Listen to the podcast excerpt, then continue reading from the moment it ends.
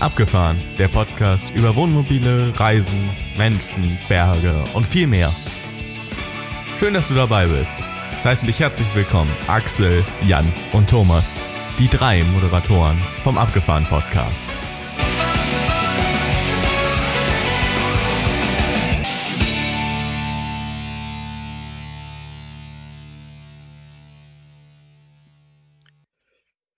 Heute eine große Weltpremiere. Der Abgefahren Podcast nimmt international auf und darum ein herzliches Willkommen nach Mexiko an die Nele.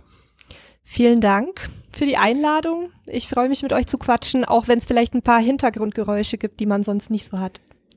Wir nennen das Atmosphäre und ich habe noch zwei Atmosphären äh, mit dabei, nämlich den Jan und den Thomas. Hallo. Ja. Danke. Mach mal danke. Windgeräusche, ne? Danke, dass wir die Atmosphäre sein dürfen. hallo zusammen, hallo Nele. Schön, dass hallo Nele, schöne Grüße über den Teich. Danke zurück. Wir sollten vielleicht gleich, das kann der Axel gerne machen, erklären, wer Nele ist. Aber ich wollte nur vorab, vorab sagen, ich finde das immer ganz toll, wenn wir auch die Frauenquote mal wieder so ein bisschen anheben. Also es ist eh so sehr männerlastig hier. Ich freue mich immer, wenn Frauen hier mal zu Wort kommen. Und das ist heute endlich mal wieder soweit. Schön, dass du da bist. Dankeschön. Thomas, du hast natürlich recht, da habe ich auch drüber nachgedacht, ob man die Nele vorstellen muss, aber ich glaube, alle Hörer äh, des Abgefahren Podcasts kennen den Camper Style Podcast. Insofern habe ich gedacht, müssen wir keine echte Vorstellungsrunde machen, weil äh, Nele natürlich die Macherin hinter dem Camper Style Podcast ist und mit, ich weiß es nicht, 400 Folgen oder was ihr schon habt, äh, auch äh, deutlich vor uns liegt und insofern wahrscheinlich gut bekannt ist. Respekt, das ist schon echt eine Hausnummer. Ich weiß, was ich das glaube, bedeutet. Ich glaube, ehrlich gesagt, 400 ist vielleicht ein bisschen übertrieben, aber so, so auf 300 kommen wir wahrscheinlich langsam, ja. Hm. Puh. Jede Woche, ne? Er veröffentlicht genau. normalerweise wöchentlich und äh, das äh, ist dann natürlich schon eine lange Zeit, die ihr das macht und kommen eine Menge Folgen zusammen zu vielen interessanten Themen. Wir haben euch ja auch schon öfter zitiert sozusagen, auch in der letzten Episode noch zum Lithium, zu den Lithiumbatterien hattet ihr mal auch eine tolle Folge mit dem André und greifen wir auch gern drauf zurück.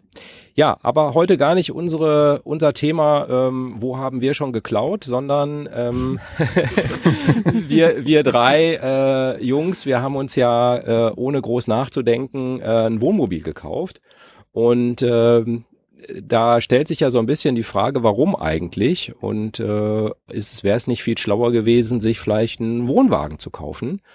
Und da habt ihr ja auch ähm, was auf der Webseite und äh, ich zitiere mal kurz, äh, vielleicht mögen euch auf den ersten Blick ein Van oder Wohnmobil praktischer erscheinen, aber es wäre ein Fehler, den guten alten Wohnwagen von vornherein aus den Überlegungen auszuschließen, denn er bietet eine ganze Menge Möglichkeiten und Vorteile. So steht's da.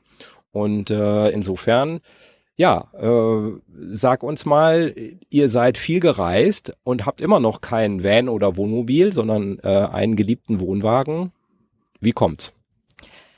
Also da hat sich tatsächlich jetzt in den letzten Monaten was getan. Wir haben jetzt zusätzlich einen Campingbus uns gekauft, der ist aber noch nicht ausgebaut. Warum? Erzähle ich dann gleich später noch ein bisschen was dazu. Aber bei uns war es tatsächlich so, dass uns der Wohnwagen für unsere Bedürfnisse am praktischsten erschien. Die initiale Entscheidung war aber gar nicht besonders gut durchdacht, ehrlich gesagt, sondern ähm, ich hatte als Kind schon wirklich diesen Traum vom Wohnwagen, warum auch immer. Meine Eltern sind keine Camper, die haben sich da auch nie für interessiert. Aber ich fand es immer so spannend, dass man sein Häuschen einfach hinten dranhängen kann, irgendwo abstellen und dann halt vor Ort auch was unternehmen kann. Und im Grunde ist es auch genau der, der Hauptvorteil, den wir für uns beim Wohnwagen sehen, weil wir waren ja sehr, sehr lange ähm, komplett in Vollzeit unterwegs damit. Das waren drei bis vier Jahre, ähm, in denen wir durch ganz Europa gereist sind, wirklich äh, ja im Grunde 365 Tage im Jahr mit kurzen Unterbrechungen dann für für Mexiko Überwinterungen. Aber das war da so unser Zuhause und wenn man so viel reist, auch gemeinsam als Paar, dann braucht man ja auch mal irgendwie eine Möglichkeit, getrennt voneinander was zu unternehmen. Das heißt, einer konnte halt auf dem Campingplatz bleiben und das machen wir nach wie vor so. Der andere geht einkaufen, unternimmt was, geht mit dem Hund raus oder sonst was. Und wir haben halt nicht das Problem, dass wir im Grunde für jede kleine äh, ja für jede kleine Unternehmung oder für jeden Einkauf dann alles abbauen müssen, Parkplatz suchen müssen für größere Fahrzeuge, sondern wir können dann halt einfach unser Zugfahrzeug nehmen und äh, irgendwo in die kleinen Dörfer fahren, auf die Märkte gehen, was wir halt sehr gerne machen und sind da relativ unabhängig oder mal das Fahrrad hinten draufpacken und irgendwie, was weiß ich, irgendwo hinfahren, um eine Radtour zu machen und haben eben dann nicht immer das große Fahrzeug dabei. Das war so die Grundentscheidung, dann auch beim Wohnwagen zu bleiben und wir sind da sehr zufrieden mit, wobei wir natürlich auch die Nachteile sehen, die so ein Fahrzeug hat. Ne? Wir können uns nicht einfach mal irgendwo hinstellen und da übernachten, sondern wir müssen trotz weitersgehender Autarkie natürlich immer gucken, ist es erlaubt, ähm, brauchen wir irgendwas in dem Moment, weil wir natürlich auch weniger Wasservorräte haben als zum Beispiel in einem ordentlichen Wohnmobiltank.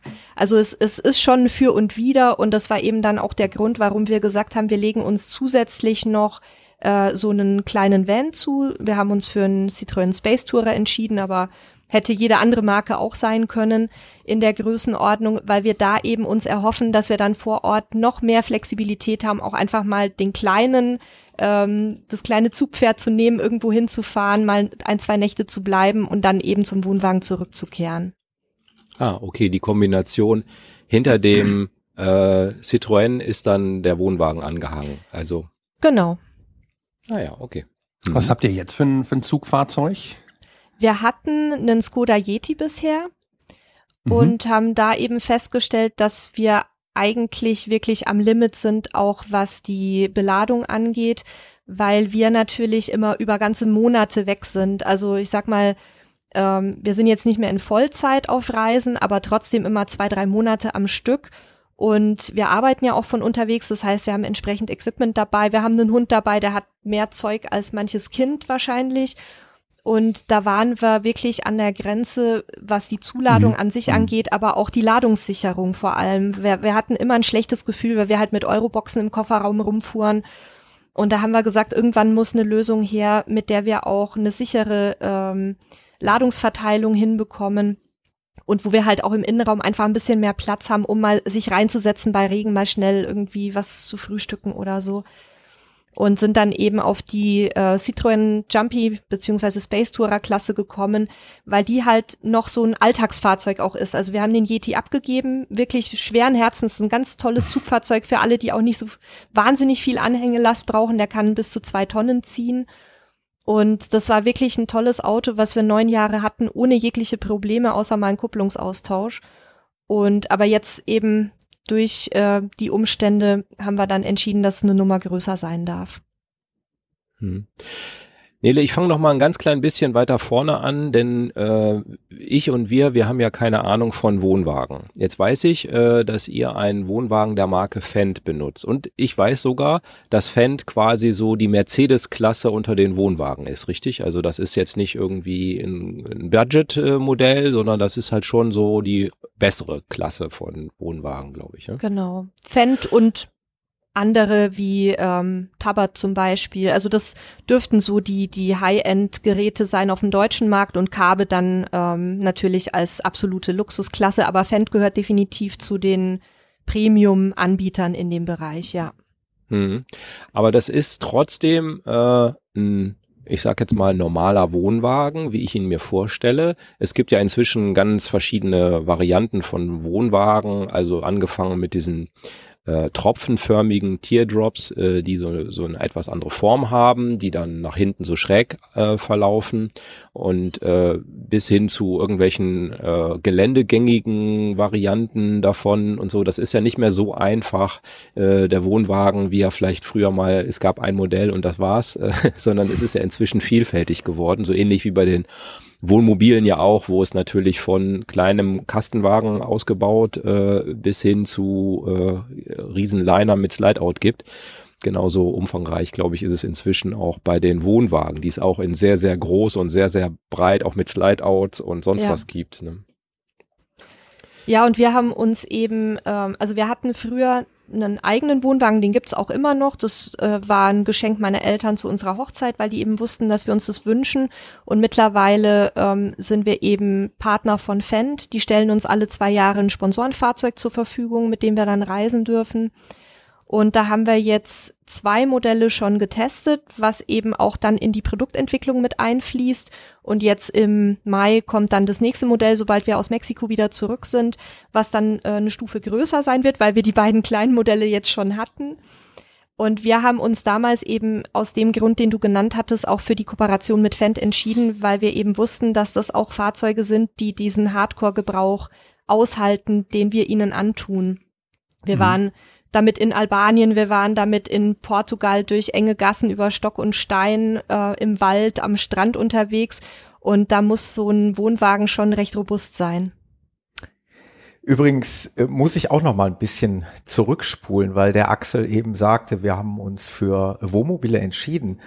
Und bei mir war das keinesfalls äh, leichtfertig, also keine leichtfertige Entscheidung. Ich sehe uns also wirklich noch, bevor wir dieses Wohnmobil gekauft haben, über die Messe gehen und wir, wir sind tatsächlich auch in Wohnwagen gegangen und haben uns Wohnwagen Nein. angesehen. Thomas, ja, das kannst du nicht öffentlich sagen hier. Natürlich.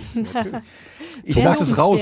Thomas ist raus. Ich, ich sag das voller die E-Mail-Adresse löschen weil natürlich äh, aus rein, ähm, soll man sagen, egoistischen Gründen und ähm, individuellen Gründen bei uns der Wohnwagen schon eine Option war. Also ich habe ein Zugfahrzeug, welches mir meine Firma zur Verfügung stellt, inklusive Tankkarte. Oh. Äh, na, also das, da wird natürlich schnell mal der Gedanke äh, groß, dass man sagt, okay, warum soll ich das nicht mit meinem Firmenwagen ziehen? Und dann habe ich schon mal Sprit gespart und ähm, das Zugfahrzeug kann das definitiv. Ähm, das war definitiv ein Argument, nicht zuletzt, da kommen wir ja vielleicht auch später noch, äh, auf die Kosten, wenn man mal auf die Kosten schaut, was ein Wohnwagen dann äh, im Gegensatz zu einem Wohnmobil an Kosten einspart. Also ich habe kein Fahrzeug, was ich nochmal voll äh, mit, mit Steuer etc. Ich, das kannst du gleich besser erklären, was mhm. man da versicherungstechnisch äh, und steuertechnisch da für Unterschiede vielleicht zum Wohnmobil hat. Aber ich habe halt auch nicht diese wahnsinnigen Wartungskosten wie, wie eben beim Wohnmobil. Da kommen wir sicherlich gleich noch drauf. Aber ich wollte es einfach nur noch mal sagen, die Entscheidung ist uns gar nicht so leicht gefallen. Und wenn man dann mal einmal in so einem Wohnwagen ist, ähm, vielleicht in einer Preiskategorie, die irgendwie so zu einem passt, dann sieht man, wow, es ist ja echt platztechnisch doch mal noch eine ganz andere Nummer als äh, der Kastenwagen, den ich mir vorhin angesehen habe. Also die Entscheidung ist uns nicht leicht gefallen. Und äh, was ich noch sagen wollte, ist, dass ich äh, sehr, sehr froh bin, dass der Axel dieses Thema hier raus, äh, rausgesucht hat für uns, weil wir wissen, dass wir eben entsprechend auch Hörer haben, die Wohnwagen fahren und wir da immer relativ wenig zu sagen konnten. Und das ist, wurde echt mal an der Zeit, dass wir das Thema heute mal anpacken. Und ich bin echt froh, dass, dass wir mal über das Thema Wohnwagen sprechen, weil das das wirklich verdient hat. Ja, und das ist ja auch ein total spannendes Thema, weil wie du sagst, die Vielfalt ist mittlerweile auch im Wohnwagensegment so groß.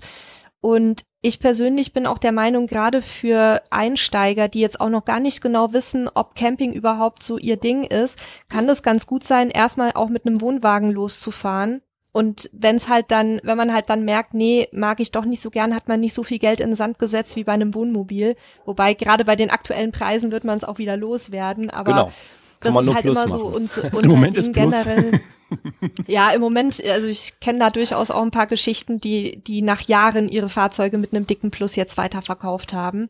Gilt für Wohnwagen übrigens genauso. Mhm. Aber ich finde, ein Wohnwagen ist ähm, gerade auch ähm, für Familien ganz gut geeignet, wenn man sowieso auf Campingplätze angewiesen ist, weil die Kinder vielleicht auch ein bisschen Bespaßungsprogramm benötigen und äh, dort dann auch Freunde finden können und man ja auch gerade als Familie nicht so rumzieht wie wir alle paar Tage an einem anderen Ort, sondern sicher dann auch mal eine Woche oder zwei am selben Ort bleibt, dann bietet sich ein Wohnwagen ganz gut an, weil man eben dann auch mit dem Zugfahrzeug ein bisschen flexibler ist, was ich ja vorhin schon erwähnt hatte. Und das Thema Platz, was du angesprochen hattest, ist natürlich klar, ich habe bei einem Wohnwagen den kompletten Raum mhm. zum Leben bei gleicher Größe. Das heißt, wenn, wenn ich jetzt mir quasi die Fahrersitze ähm, wegdenke im Innenraum, das ist schon enorm, gerade auch bei den kleineren Fahrzeugen, bei den kompakteren Varianten, wo wirklich jeder Zentimeter zählt. Da habe ich natürlich den Innenraum besser ausgeschöpft beim Wohnwagen und kann auch dann im Zweifel Stockbetten oder sonst was unterbringen, was, mhm. Entschuldigung, die Hunde melden sich zu Wort. ähm, Kann dann auch Stockbetten oder, oder ähnliches unterbringen, was vielleicht in einem kleineren Wohnmobil nicht so möglich wäre. Mhm. Absolut. Mhm. Okay, also wir reden jetzt aber normaler, also was wir jetzt so im Weiteren besprechen, bezieht sich auf normale Wohnwagen. Also so wie, ob da welcher Preisklasse ist jetzt vielleicht noch mal ein bisschen dahingestellt, aber wir reden jetzt nicht über Spezialvarianten, die geländegängig sind oder äh, die Slides-Outs haben, sondern wir, ich denke, wir konzentrieren uns mal auf das, was so gängig ist und auch in Frage käme. Interessant übrigens, wo der äh, Thomas das so angesprochen hat und, und du auch, dass ihr jetzt im Prinzip beides kombiniert so ein bisschen, habe ich tatsächlich letztens bei Fan 4 Van gesehen, der war auf der CMT und fand diese kleinen, ah, ich komme jetzt nicht auf den Namen, irgendwas so wie Kuku oder so ähnlich, mhm. äh, kleine Wohnwagen, super interessant und meinte, er wird sich mal überlegen, ob er nicht hinten an seinen Kastenwagen dann noch einen Wohnwagen dranhängt für die Kinder und die Familie irgendwie, um das zu kombinieren. Habe ich auch schon gesehen, dass Leute das kombiniert mhm. haben äh, und vorne Wohnmobil Wohnmobil, hinten äh, Wohnwagen. Hat man natürlich dann äh, sehr viel Platz und äh, viele Kombinationsmöglichkeiten, ja. Das sieht man übrigens äh, zurzeit in Spanien sehr häufig, lustigerweise, dass die Leute dann mit ganz verrückten Kombinationen, also kleine Wohnwagen und dann einen Geländewagen vorne dran mit Dachzelt oder ein kleines Wohnmobil oder ein Kastenwagen. Und das sind meistens eben Leute, die auch etwas größere Kinder dabei haben, die vielleicht jetzt nicht mehr unbedingt mit Mama und Papa im Bett schlafen wollen oder in einer umgebauten Sitzgruppe. Und da ist es natürlich auch eine tolle Möglichkeit, einfach das Ganze so ein bisschen zu erweitern, um dann eben auch Fahrzeuge, die einen familienunfreundlichen Grundriss haben, dann doch für die Familie auch ausschöpfen zu können. Hm. Habe ich tatsächlich auch schon drüber nachgedacht. Wir haben ja eine äh, 14-jährige Tochter und die möchte natürlich auch so ein bisschen Privatsphäre, Privatsphäre dann haben ja. und die Brüder nerven halt und die Eltern sowieso. Ähm, aber äh, ja, das, die, der Zeitraum, in dem man das jetzt nutzen könnte, der ist wahrscheinlich doch überschaubar und äh, wir haben auch gar keine ähm, Anhängerkupplung am Wohnmobil und das ist dann natürlich auch finanziell nochmal ein Punkt. Das wäre was, oder? Noch ein zusätzliches Jugendzimmer hinterherziehen. Ja, ja schön. Genau. so eine genau. Kuschelhöhle. Ja, ja. Genau. Hauptsache der Internetempfang stimmt, ne? Das ist natürlich ja. das wichtigste Kriterium dabei. Das kann ich gut nachvollziehen. Ich glaube, das können wir drei auch alle nachvollziehen. Bei uns auch immer das allererste. Man, ja, man sieht mich auch oft mit dem Handy über irgendwelche Camping- und Stellplätze laufen, auf der Suche nach irgendwelchen Strichen vor dem Einchecken. Äh, da denken die Leute wahrscheinlich auch manchmal, ich bin total bescheuert, aber die wissen ja nicht, dass wir arbeiten müssen. Also mhm. kann ich gut verstehen, äh, gibt sicher auch Stoff für eine eigene Folge, dieses Thema. das stimmt. Ähm, du hast es schon angesprochen, dass ihr nicht überall stehen könnt und damit meinst du, denke ich jedenfalls, dass ähm, auf den Wohnmobilstellplätzen üblicherweise Wohnwagen nicht erlaubt sind oder äh, nicht zugelassen sind. Das hat Joe scheinbar teilweise rechtliche Gründe, vielleicht ist es manchmal aber auch einfach, ist einfach so. Ich weiß nicht genau, was die rechtlichen Gründe dann sein sollen. Und das schränkt das natürlich so ein bisschen ein dann auf Wohnmobil, ja, Stellplätze, die das erlauben, beziehungsweise auf Campingplätze. Jein, also im weitestgehend ist es mittlerweile so. Das war vor fünf bis zehn Jahren noch anders. Also wir sind 2013 so richtig ins Camperleben gestartet, dann mit dem eigenen Wohnwagen. Da war das noch mehr möglich, ähm, auch frei zu stehen damit, wenn man eben entsprechend soweit autark war, dass es halt ein paar Tage ging mit Wasser, Toilette, äh, Gasversorgung und so weiter. Ähm, man muss sagen, dass der zunehmende Campingboom natürlich dazu beigetragen hat, dass es mittlerweile immer mehr Verbote gibt, auch für Wohnmobile. Das werdet ihr wahrscheinlich bestätigen können an den Hotspots, wo sich halt ähm, dann die Camperinnen und Camper so wahnsinnig tummeln und dann auch der eine oder die andere ihren Dreck nicht mitnimmt und die Toilette ins Gebüsch kippt und was da so alles man schon beobachtet hat. Das sind ja ich sag mal, keine Gerüchte, die man jetzt nur in irgendwelchen Campinggruppen liest, sondern wir sehen das ja auch selber, wenn wir ähm, unterwegs sind, was ich immer sehr schade finde. Und Wildcamping an sich, also sprich mitten im Wald oder so, war sowieso mit Wohnwagen immer sehr problematisch. Es gibt ein paar Länder, in denen kann man das noch machen. Da ist es auch offiziell geduldet, wie zum Beispiel Albanien. Wie lange noch wird sich zeigen.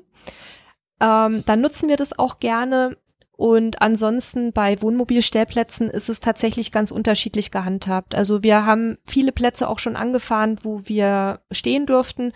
Meistens fragen wir da vorher kurz an, durch, ein, durch einen Anruf oder ähm, durch irgendwie eine Frage in einem Forum lässt sich das oder in einer, in einer Facebook-Gruppe lässt sich das ganz gut klären meistens. Ähm, bei, bei so öffentlichen Stellplätzen von Städten, von Kommunen, gerade auch Frankreich, Spanien, da ist es auch oft so, dass man da stehen darf, ähm, wenn auch nicht ganz offiziell. Und im Zweifel kommt dann halt morgens jemand vom Ordnungsamt und klopft und sagt, könnt ihr bitte weiterfahren? Und dann gibt es da auch überhaupt keine Diskussionen, dass man da nicht anfängt irgendwie rumzustreiten, sondern ja, okay, alles klar, Entschuldigung, danke, wir sind sofort weg.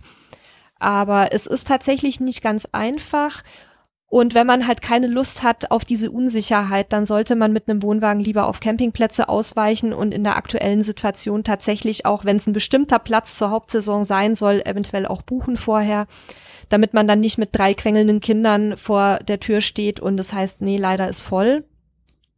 Aber was ich jetzt auch in letzter Zeit zunehmend gerne äh, genutzt habe, beziehungsweise wir, mein Mann und ich, wir sind ja zu zweit unterwegs, sind ähm, Privatstellplätze. Also da gibt's mittlerweile auch Plattformen, die private Stellplätze auf ja, Grundstücken, auf Bauernhöfen, Weingütern, ähm, Käsereien, was es da so alles gibt, vermitteln. Und da finde ich sehr schön, weil das hat so ein bisschen Wildcamping-Feeling, vor allem wenn das Betreiber sind, die halt nur eine bestimmte Anzahl an Stellplätzen ausweisen dürfen, können, wollen. Und da stehen wir teilweise komplett alleine über Tage und haben wirklich Natur drumherum. Ähm, es ist wunderschön ruhig und wir stehen aber völlig legal und bezahlen dafür auch was. Und dann ist es so eine saubere Sache. Man kann dann noch im Zweifel in einem Hofladen einkaufen gehen, was wir eh immer gerne machen. Und ich finde, das ist gerade auch für Wohnwagenfahrer eine sehr gute Kompromisslösung. Hm, spannend, dass das an der Stelle dann äh, möglich ist. Das hatte ich gar nicht so auf dem Zettel. Also wir haben das schon für uns auf dem Zettel, aber so bei Wohnwagen hatte ich das noch gar nicht so assoziiert, weil ich auch bei der Autarkie irgendwie so ein paar Fragezeichen habe. Also der, der Standard-Wohnwagen, den ihr ja jetzt auch habt, also ist ja kein Spezialgefährt. Ähm, wie ist es, sieht's denn da aus mit der Autarkie? Wir bestellen bewusst ähm, bei Fendt, wir können uns die Fahrzeuge ja selber konfigurieren. Wir be bestellen bewusst immer Standardvarianten mit ein bisschen mehr, als jetzt vielleicht der normale 14-Tage-Urlauber braucht. Also wir haben zum Beispiel mittlerweile eine Klimaanlage, was wir vorher gar nicht hatten. Braucht man nicht unbedingt, wenn man nicht monatelang im Süden unterwegs ist. Aber was wir dann machen, um das eben dann auch unseren Leserinnen, Hörern zu erklären, ist, wir pimpen die Fahrzeuge dann immer nach unserem Gusto. Im ersten war zum Beispiel dann eine Wasserstoff-Brennstoffzelle drin, äh, im zweiten eine Powerstation äh, mit faltbarem Solarpanel. Im dritten wird es wahrscheinlich wieder auf eine Powerstation rauslaufen, das wissen wir aber noch nicht genau, da sind wir noch im Gespräch auch mit verschiedenen Anbietern, weil wir natürlich relativ viel Energie brauchen ähm, gastechnisch sind wir so aufgestellt, dass wir immer, wenn wir ins Ausland fahren, eine deutsche Flasche dabei haben und dann eine lokale dazu kaufen, wenn wir länger unterwegs sind und die dann eben vor Ort auch immer tauschen. Ja, was die Toilette angeht, das ist eigentlich so einer der Hauptfaktoren. Ähm, da werden, also haben wir jetzt auch schon im Test eine kleine Trockentoilette, die im Van steht. Die kann man dann eben als Erweiterung oder als Ersatz nutzen, wenn die normale ähm, ja, Chemietoilette voll ist da scheue ich mich immer so ein bisschen, ein Sponsorenfahrzeug so umzubauen, dass man da eine Trockentoilette reinbaut, weil da muss man ja die klassische dann rausreißen. Das geht, glaube ich, nicht. Da werden wir aber auch mal Gespräche führen dieses Jahr. Und Thema Wasser ist auch noch mal so ein Punkt. Wir haben schon einen größeren Wassertank mit 42 Litern drin. Damit kommen wir jetzt mit zwei Personen, da wir es nicht als Trinkwasser nutzen, ganz gut ein paar Tage klar, weil wir auch gelernt haben, über diese langen Reisen sehr sparsam mit dem kostbaren Gutwasser mhm. umzugehen. Aber da müssen wir natürlich dann, wenn wir länger an einem Ort stehen, auch immer mal wieder nachholen. Das ist völlig klar. Also mehr als, ich sag mal, zwei, maximal drei Tage mit Katzenwäsche kommst du mit zwei Personen mit 40 Litern auch nicht aus. Und da machen wir es dann halt so, dass wir dann mit dem Zugfahrzeug einfach ins nächste Dorf fahren und gucken, wo gibt's Wasser. Ähm, meistens gibt's dann auch im Süden irgendwelche Brunnen, wo man sich was holen kann oder man fragt mal nett bei Leuten und gibt denen ein paar Euro dafür oder man steuert halt einen Stellplatz an und zapft sich da ganz offiziell was. Mhm. Das ist eine wunderschöne Begleiterscheinung, oder? Unseres, äh, unserer Lieblingsbeschäftigung Campen. Diese die Achtsamkeit. Kontakte? Nee, ich meinte, so, Achtsamkeit, die, ich ja. wollte auf die Achtsamkeit ja. der äh, quasi Rohstoffe hinaus. Ich meine, äh, wenn man überlegt, was man zu Hause in einer Toilettenspülung, in einer Spülung, wie viel Liter man darunter spült. Neun Liter bei uns. So, no, das wäre jetzt bei so einem Wassertank, äh, wärst du bei fünfmal spülen, ja. bist du durch. Ähm, das ist echt, echt äh, wertvoll, dass man lernt, mit Ressourcen umzugehen, mit Wasser, mit Strom, ähm, was aber noch? Also, Diesel? Diesel, ja. ja. Gas halt Gas. im Endeffekt Gas. auch. Äh, ich habe das ja mhm. in, auf unserer Norwegen-Tour halt auch bemerkt, dass man dann schon sparsam ist und äh, da lässt du die Heizung halt nicht laufen, wenn du nicht, äh, wenn du nicht im Mobil bist. So wie zu Hause läuft ständig irgendwie die Heizung. Wer schaltet denn bitte schön zu Hause die Heizung ab? Das sind die wenigsten, die, äh, die das machen. Und wenn wir dann so unterwegs sind, da, da achtet man schon ein bisschen mehr drauf. Das wirst du jetzt wahrscheinlich noch viel, viel mehr äh, leben, als wir das machen, die wir nur so kleine Urlaubscamper sind. Ne? Du, also bei das, uns das ist dein tägliches Brot. Ne? Ich muss sagen, bei uns hat sich dadurch auch unser Verhalten zu Hause komplett verändert. Hm. Ähm, also ich werde jedes Mal wuschig, wenn ich sehe, dass da wieder neun Liter Trinkwasser mhm. ins, ins Klo rauschen. Das macht mich fertig. Ähm, ich hatte da auch dann tatsächlich Kontakt mit unserem Klempner äh, aus der Mietswohnung, der aber gesagt hat, das geht nicht anders, weil wenn man nicht eine bestimmte Spülmenge hat, dann äh, verstopfen die alten mhm. äh, Rohre und so weiter. Also geht bei uns nicht anders. Gut fühle ich mich nicht dabei und bei mir war aber das Bewusstsein eigentlich immer schon da, weil ich ähm, als Kind schon sehr viel mit meinen Eltern in Afrika unterwegs war und da gereist bin, wo ja auch Ressourcen ein großes Thema sind, wo die Frauen teilweise Kilometer laufen müssen, um halbwegs äh, nutzbares Wasser zu bekommen. Und habe dann im Anschluss ähm, nach dem Abitur drei Jahre in Mexiko gelebt, wo man halt auch viel mit Stromausfällen und ähm, nicht vorhandenem Trinkwasser zu kämpfen hat und dadurch war ich da schon sensibilisiert. Aber wenn man zusätzlich halt noch jeden Liter Wasser eigenhändig heranschaffen und dann hm. auch wieder wegschaffen muss und ähm, dann auch der, die Energie so wertvoll geworden ist, dann führt es schon bei uns auch dazu, dass wir zu Hause sehr, sehr darauf achten und wir haben eigentlich jedes Jahr immer Rückzahlungen bei, bei unseren ganzen ähm, Nebenkosten in der Mietswohnung, weil wir einfach kaum was verbrauchen. Ne? Also wir, wir stellen uns halt auch nicht eine halbe Stunde unter die Dusche und lassen da das Wasser laufen. Ich habe ich hab überhaupt kein Problem damit, wenn es jemand macht, aber für mich ist es halt einfach nichts. Bei uns ist alles sehr, ähm, sehr schonend und ich, da geht's gar nicht ums Geld, sondern tatsächlich um, um die Ressource selber, weil ich auch immer denke, irgendwann ähm, haben wir halt den Planeten aufgebraucht, ne? Hm. Ich weiß jetzt gar nicht, wie ich die Überleitung äh, zum Grauwasser da jetzt herstellen soll. Äh, aber das, das war flüssig. etwas äh, auch flüssig. ähm, was also in meinem Vorurteil haben äh, Wohnwagen keinen Grauwassertank. Äh, ist das so oder ist das also die meisten Standardmodelle haben keinen fest verbauten Grauwassertank, sondern so ein rollbares Abwassertaxi. Mhm. Da haben wir auch aufgestockt jetzt schon mal auf 40 Liter und wollen jetzt schauen, ob beim neuen Modell sich ein Grauwassertank verbauen lässt. Das ging bei den anderen ah, okay. beiden aufgrund der Bauart nicht. Da hatten wir schon geguckt. Ähm, das wäre aber unser Wunsch. Und ansonsten steht im Moment zur Debatte so ein ähm, Marke Eigenbau Abwassersystem mit PVC-Rohren zu machen, wo man mhm. halt dann eine bestimmte Menge Grauwasser auch nochmal fest verbaut äh, mit sich rumfahren kann. Aber es ist auch schon uns passiert, dass wir halt kein Grauwasser entsorgen konnten und dass wir dann das Abwassertaxi einfach in den Wohnwagen gepackt haben und dann an der nächsten Stelle ausgeleert haben.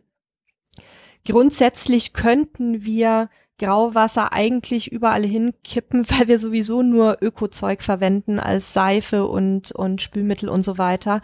Wir machen es aber nicht, weil es auch einfach scheiße aussieht, um ehrlich zu sein. Also hm. ähm, wenn dich da jemand sieht oder wenn dann der nächste genau. kommt und da ist eine ja. Pfütze mit Seifenschaum, dann sieht's einfach beschissen aus und man will ja auch mit gutem Beispiel vorangehen, wenn wir schon immer den Leuten erzählen, bitte nehmt alles hm. wieder mit. Ja. Hm. Du siehst ja auch von außen nicht, was das für eine Seife ist. Ich meine, von daher das ist genau der Punkt, ne? Genau, wenn da ein bisschen genau. Schaum kannst ist, dann denkst du auch so, hm, super. Kannst du nicht einfach laufen lassen und Nein. der Nächste, der sieht, denkt, ach ja, die machen das ja auch, dann meinst ja, du es halt genau. auch mit meinen genau. Tensiden. Ja, super. Ne? Mhm. Aber das ist ja erstaunlich. Warum werden denn in den Wohnwagen keine Abwassertanks verbaut? Einfach weil das so selten benutzt wird oder so. Aber es wäre doch auch für Wohnwagen einfacher, wenn das in einem Tank ist und ich dann am Ende vom Campingurlaub irgendwo entsorge. Aber es reicht dann wahrscheinlich von der Menge her nicht, ne? Also ich, ich bin nicht sicher, was der Grund ist. Das wäre tatsächlich mal eine spannende Frage, das auch mal mit Herstellern zu besprechen. Als einen Grund könnte ich mir vorstellen, dass einfach ähm, die Leute, die Wohnwagen nutzen, bisher zumindest immer, es ändert sich ja gerade ein bisschen, sehr stark auf Campingplätzen unterwegs waren und da dann halt die öffentlichen Sanitäranlagen genutzt haben, so dass da gar nicht so wahnsinnig viel angef äh, angefallen ist. Eine andere Sache, die ich mir vorstellen könnte, wäre, dass es natürlich mit dem Wohnwagengespann dann nochmal schwieriger ist, über diese Entsorgungsrinnen zu fahren, weil die teilweise ja gar nicht für die 13, 14 Meter Länge oder mehr ähm, konzipiert sind, die man mit dem Wohnwagengespann hat. Und dann muss man da ewig rumrangieren, was auch nicht allen Leuten liegt, dann rückwärts fahren mit Wohnwagen und so weiter. Vielleicht auch deswegen, aber ich glaube, die mhm. Haupterklärung ist tatsächlich, dass die Leute eben sehr stark die Sanitäranlagen frequentieren. Hm, ich könnte mir noch zwei weitere Punkte vorstellen. Das eine ist Gewicht, weil auch die Wohnwagen haben ein Gewichtsproblem irgendwann auch. Und ja. das Zweite ist, die, die, die auf die Campingplätze fahren, also die, die besseren Campingplätze haben oft ja auch schon Entsorgungsstationen beziehungsweise Grauwasseranschluss direkt am Platz. Mhm. Das heißt, da schließt du nur den Schlauch an und lässt es reinlaufen. Ähm, Habe ich tatsächlich mit dem Wohnmobil auch schon mal gemacht. Hm? Ähm, Auf solchen Campingplätzen sind wir nie unterwegs. Bei uns ist ja, immer alles ist, bucklig das, und krumm das, und wir müssen alles schleppen. Das ist ein Relikt aus alter Zeit, wo wir noch im Zelt unterwegs waren, weil wir da immer noch hinfahren und sozusagen mit der gleichen Truppe, nur alle haben aufgerüstet, fahren wir da immer noch hin, weil es einfach, ja, hat sich so ergeben. Ich, ich finde diese Idee auch total charmant und ich habe auch äh, schon einige Plätze gesehen, wo es diese sowohl Frischwasser direkt für deinen eigenen Platz gab, als auch eben Abwasser, ein Abwasserloch.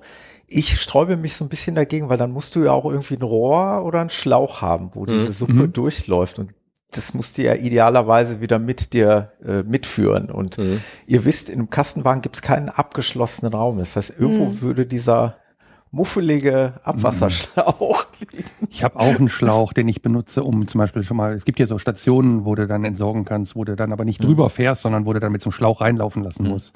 Also hier in, an der A3 in Hahn gibt's noch eine. Ähm, du spülst die nachher durch und dann ist auch alles ja. raus. Also das ist nicht das mhm. Problem. Also da, okay. da, das ist das kleinere Problem, glaube ich. Ja. Nur ich dann idealerweise nicht verwechseln. Äh, ja, besser ist. Nee, der ist auch, äh, was hat denn der für ne? Durchmesser? Mhm. drei, vier, fünf Ich habe tatsächlich auf, auf Fehmarn einen gekauft, äh, weil wir nämlich auch so einen Stellplatz hatten, wo, wo das möglich war. Und wenn man dann nicht extra fahren will, habe ich extra einen gekauft, so einen äh, Baumarkt dann da, so einen ah, äh, okay. Schlauch mit so ein bisschen Adapter Dings und dann passt das. Mhm. Ja, Mensch, okay, also das heißt, da war jetzt gar nicht so wahnsinnig viel Vorurteil, sondern das passte meine Beobachtung vom Campingplatz schon ganz gut, dass äh, die wenigsten Wohnwagen irgendwie so einen Grauwassertank haben. Das ist natürlich dann schon auch eine Einschränkung, ähm, was die Autarkie angeht. Aber du ja. hast ja schon gesagt, man kann natürlich so ein, so ein äh, Grauwassertaxi sich dann da drunter stellen, das dann, wo es dann aufgefangen wird und das natürlich auch fest verschließen und so geht's natürlich schon. Ne? Wie sieht's denn mit Stauraum aus bei euch? Ist ja unendlich groß, so ein Wohnwagen, also passt da ja dann auch unendlich viel rein. Also wir hatten ja zuletzt einen sehr kleinen Wohnwagen. Der hatte, jetzt muss ich wieder äh, die Maße schätzen. Ich würde mal so schätzen, vier Meter Nutzlänge ungefähr im Innenraum. Ähm, Trotzdem muss ich sagen, dass über unsere vielen Reisen hinweg der Stauraum eher mehr als weniger geworden ist, also eher leerer als voller, weil wir wirklich gelernt haben, dass man nicht für jeden kleinen Pups irgendwie ein eigenes Gerät mitnehmen muss. Und ähm, wir achten natürlich mittlerweile auch bei Neukäufen drauf, dass die Sachen möglichst multifunktional, faltklappbar, wie auch immer sind. Und deswegen hatten wir jetzt tatsächlich noch nie so ein richtiges Stauraumproblem. Was auch wichtig ist, dass man sich das vorher mal genauer anguckt, weil selbst wenn viel Stauraum vorhanden ist, egal ob bei Wohnmobil oder Wohnwagen, heißt es noch lange nicht, dass man den auch ausschöpfen darf, was die Zuladung angeht. Also mhm. sprich das Gewicht, was man dann noch ins Wohnmobil oder in den Wohnwagen reinpackt. Da fallen viele ordentlich auf die Schnauze und uns ist es ähm, bei unserer ersten langen Tour, die war gleich ein halbes Jahr, das war unsere Hochzeitsreise, ist uns das auch passiert, dass wir halt den, also wir hatten uns überhaupt nicht mit dem Thema Camping vorher groß beschäftigt. Wir haben einen Wohnwagen gekauft und sind damit losgefahren und hatten irgendwie nix, ne? Und haben dann alles so mit der Zeit gekauft. Und wir haben halt auch ohne Ende da reingeladen, was, weil es halt ging. Haben dann noch vorne zwei Fahrräder auf die, ähm, auf die Deichsel gepackt mit so einem, äh, mit so einem Deichselträger und haben dann irgendwann, nachdem die 14.000 Kilometer Tour zu Ende war, den mal auf eine Waage gestellt und sind fast umgekippt, weil wir halt völlig überladen unterwegs waren. Und ähm, das war auch mit ein Grund, warum wir übrigens Camper-Style gegründet haben, weil wir gesagt haben, Mensch, da gibt's doch so viele Punkte, die man als Einsteiger einfach nicht weiß und die einem auch keiner sagt. Und dann haben wir eben angefangen, die mal alle aus unserer eigenen Erfahrung zusammenzutragen und haben das Magazin gestartet. Und das wird ja immer mehr, was man beachten muss, weil die die technische Ausstattung wird immer ausgefeilter, aber auch das, was man so denkt, dass man unterwegs braucht an Zusatzausrüstung und Ausstattung, wird auch immer mehr, weil das Angebot natürlich größer wird und das Komfortbedürfnis der Menschen auch größer wird. Und da neigt man halt gerne mal dazu, die Fahrzeuge so voll zu packen, dass man hinterher theoretisch selber gar nicht mehr mitfahren könnte. Und ähm, deswegen ja, Stauraum ist in jedem oder fast jedem Wohnwagen, zumindest bei den Standardmodellen, meist reichlich vorhanden. Aber es ist keine gute Idee, alles voll zu stopfen. okay. Aber das ist bei uns ja auch so. Ja, aber ich glaube, da wollte der Axel drauf hinaus. Das ist mhm. nämlich auch so ein Klischee, ne? dass dann die äh, fünfköpfige Familie, die äh, drei Wochen in Urlaub fährt, da erstmal alles irgendwie reinschmeißt hinten in den Wohnwagen, möglichst noch ungesichert. Ja. Ähm, und das geht halt nicht. Das ist das, was wir jetzt damit natürlich dann auch sagen wollten. Und beim hm. Wohnwagen ist es insofern noch ein bisschen unproblematischer in Anführungszeichen, ähm, weil zur Zuladung ja nicht die Menschen dazu zählen, weil die ja nicht mhm. im Wohnwagen reisen, so wie in einem Wohnmobil. Mhm. Aber ich habe natürlich die Problematik, dass so ein Anhänger sehr schnell ins Schlingern und Schleudern kommt, wenn der falsch oder überladen ist. Und das ist eine richtig gefährliche Sache, die ganz viele Leute wirklich unterschätzen, was das anrichten kann, wenn so ein 1,3 bis 2 Tonnen Ding an deiner Anhängerkupplung auf einmal aus dem Gleichgewicht kommt. Und da hat es schon die schlimmsten Unfälle gegeben. Deswegen legen wir da immer so großen Wert darauf, den Leuten wirklich ähm, von null an zu erklären, wie man so ein Fahrzeug richtig belädt, weil es eben nicht nur an, auf die Menge der Beladung ankommt, gerade beim Wohnwagen, sondern auch auf die Ladungsverteilung, dass man eben möglichst viel um die Achsen herum platziert. Das ist beim Wohnmobil noch mal ein bisschen anders, weil die durch die äh, vier Räder etwas stabiler schon von Grund auf im Fahrverhalten sind. Aber so ein äh, schlingernder Anhänger ist schon echt eine unangenehme Sache. Hm. Da gab es mal ja, du hast es irgendwie vom ADAC so einen, so einen interessanten, also wie so ein Rollband, ja. wo dann so ein Modell drauf fuhr. Dann haben die das mal vorne beladen, hinten beladen, mal mehr Gewicht vorne. Also wie gesagt, mehr, mehr vorne drauf, mehr hinten drauf. Und du siehst sofort, wie das Ding ausbricht. Das, war das schon, haben wir auch mal gefilmt beim ADAC in so einem Fahrsicherheitszentrum. Vielleicht habe ich das sogar bei das euch war, gesehen. Das, das war sehr, sein. sehr beeindruckend im, im ja. negativen Sinne, ja. Ja. Hm. Und da möchte ich nicht im Auto sitzen, wenn ich ehrlich bin. Okay, nee, das da, heißt, das, da zieht sie das Auto richtig weg. Also da, da, da hast du keine Chance mehr, das aufzuhalten. Wenn sich das einmal aufschaukelt, dann hängst du im besten Fall in der Leitplanke und im schlimmsten Fall rollst du halt irgendwie in Gegenverkehr rein oder mhm. richtest sonst irgendwelchen naja. wirklich schlimmen Schaden an. Hm. Das heißt, beim, beim Stauraum ist es wahrscheinlich ähnlich wie beim, beim Wohnmobil. Ne? Also wir haben jetzt genug Stauraum, Jan glaube ich auch, Thomas ein bisschen weniger, außer bei den Batterien. Ähm, und äh, und ähm, aber bei der Zuladung ähm, ist es scheint es ja dann doch komplizierter zu sein, einen Wohnwagen richtig zu beladen als eben ein Wohnmobil, wo sich meistens die Zuladung ergibt, weil es nur hinten Zuladungsmöglichkeiten gibt eigentlich. Ähm, ich habe da auch immer Scherze drüber gemacht, dass wir noch Luft äh, bei der Zuladung auf der Vorderachse haben, aber ich äh, es nicht so sinnvoll finde, die ganzen Getränke vorne in den Alkoven zu laden.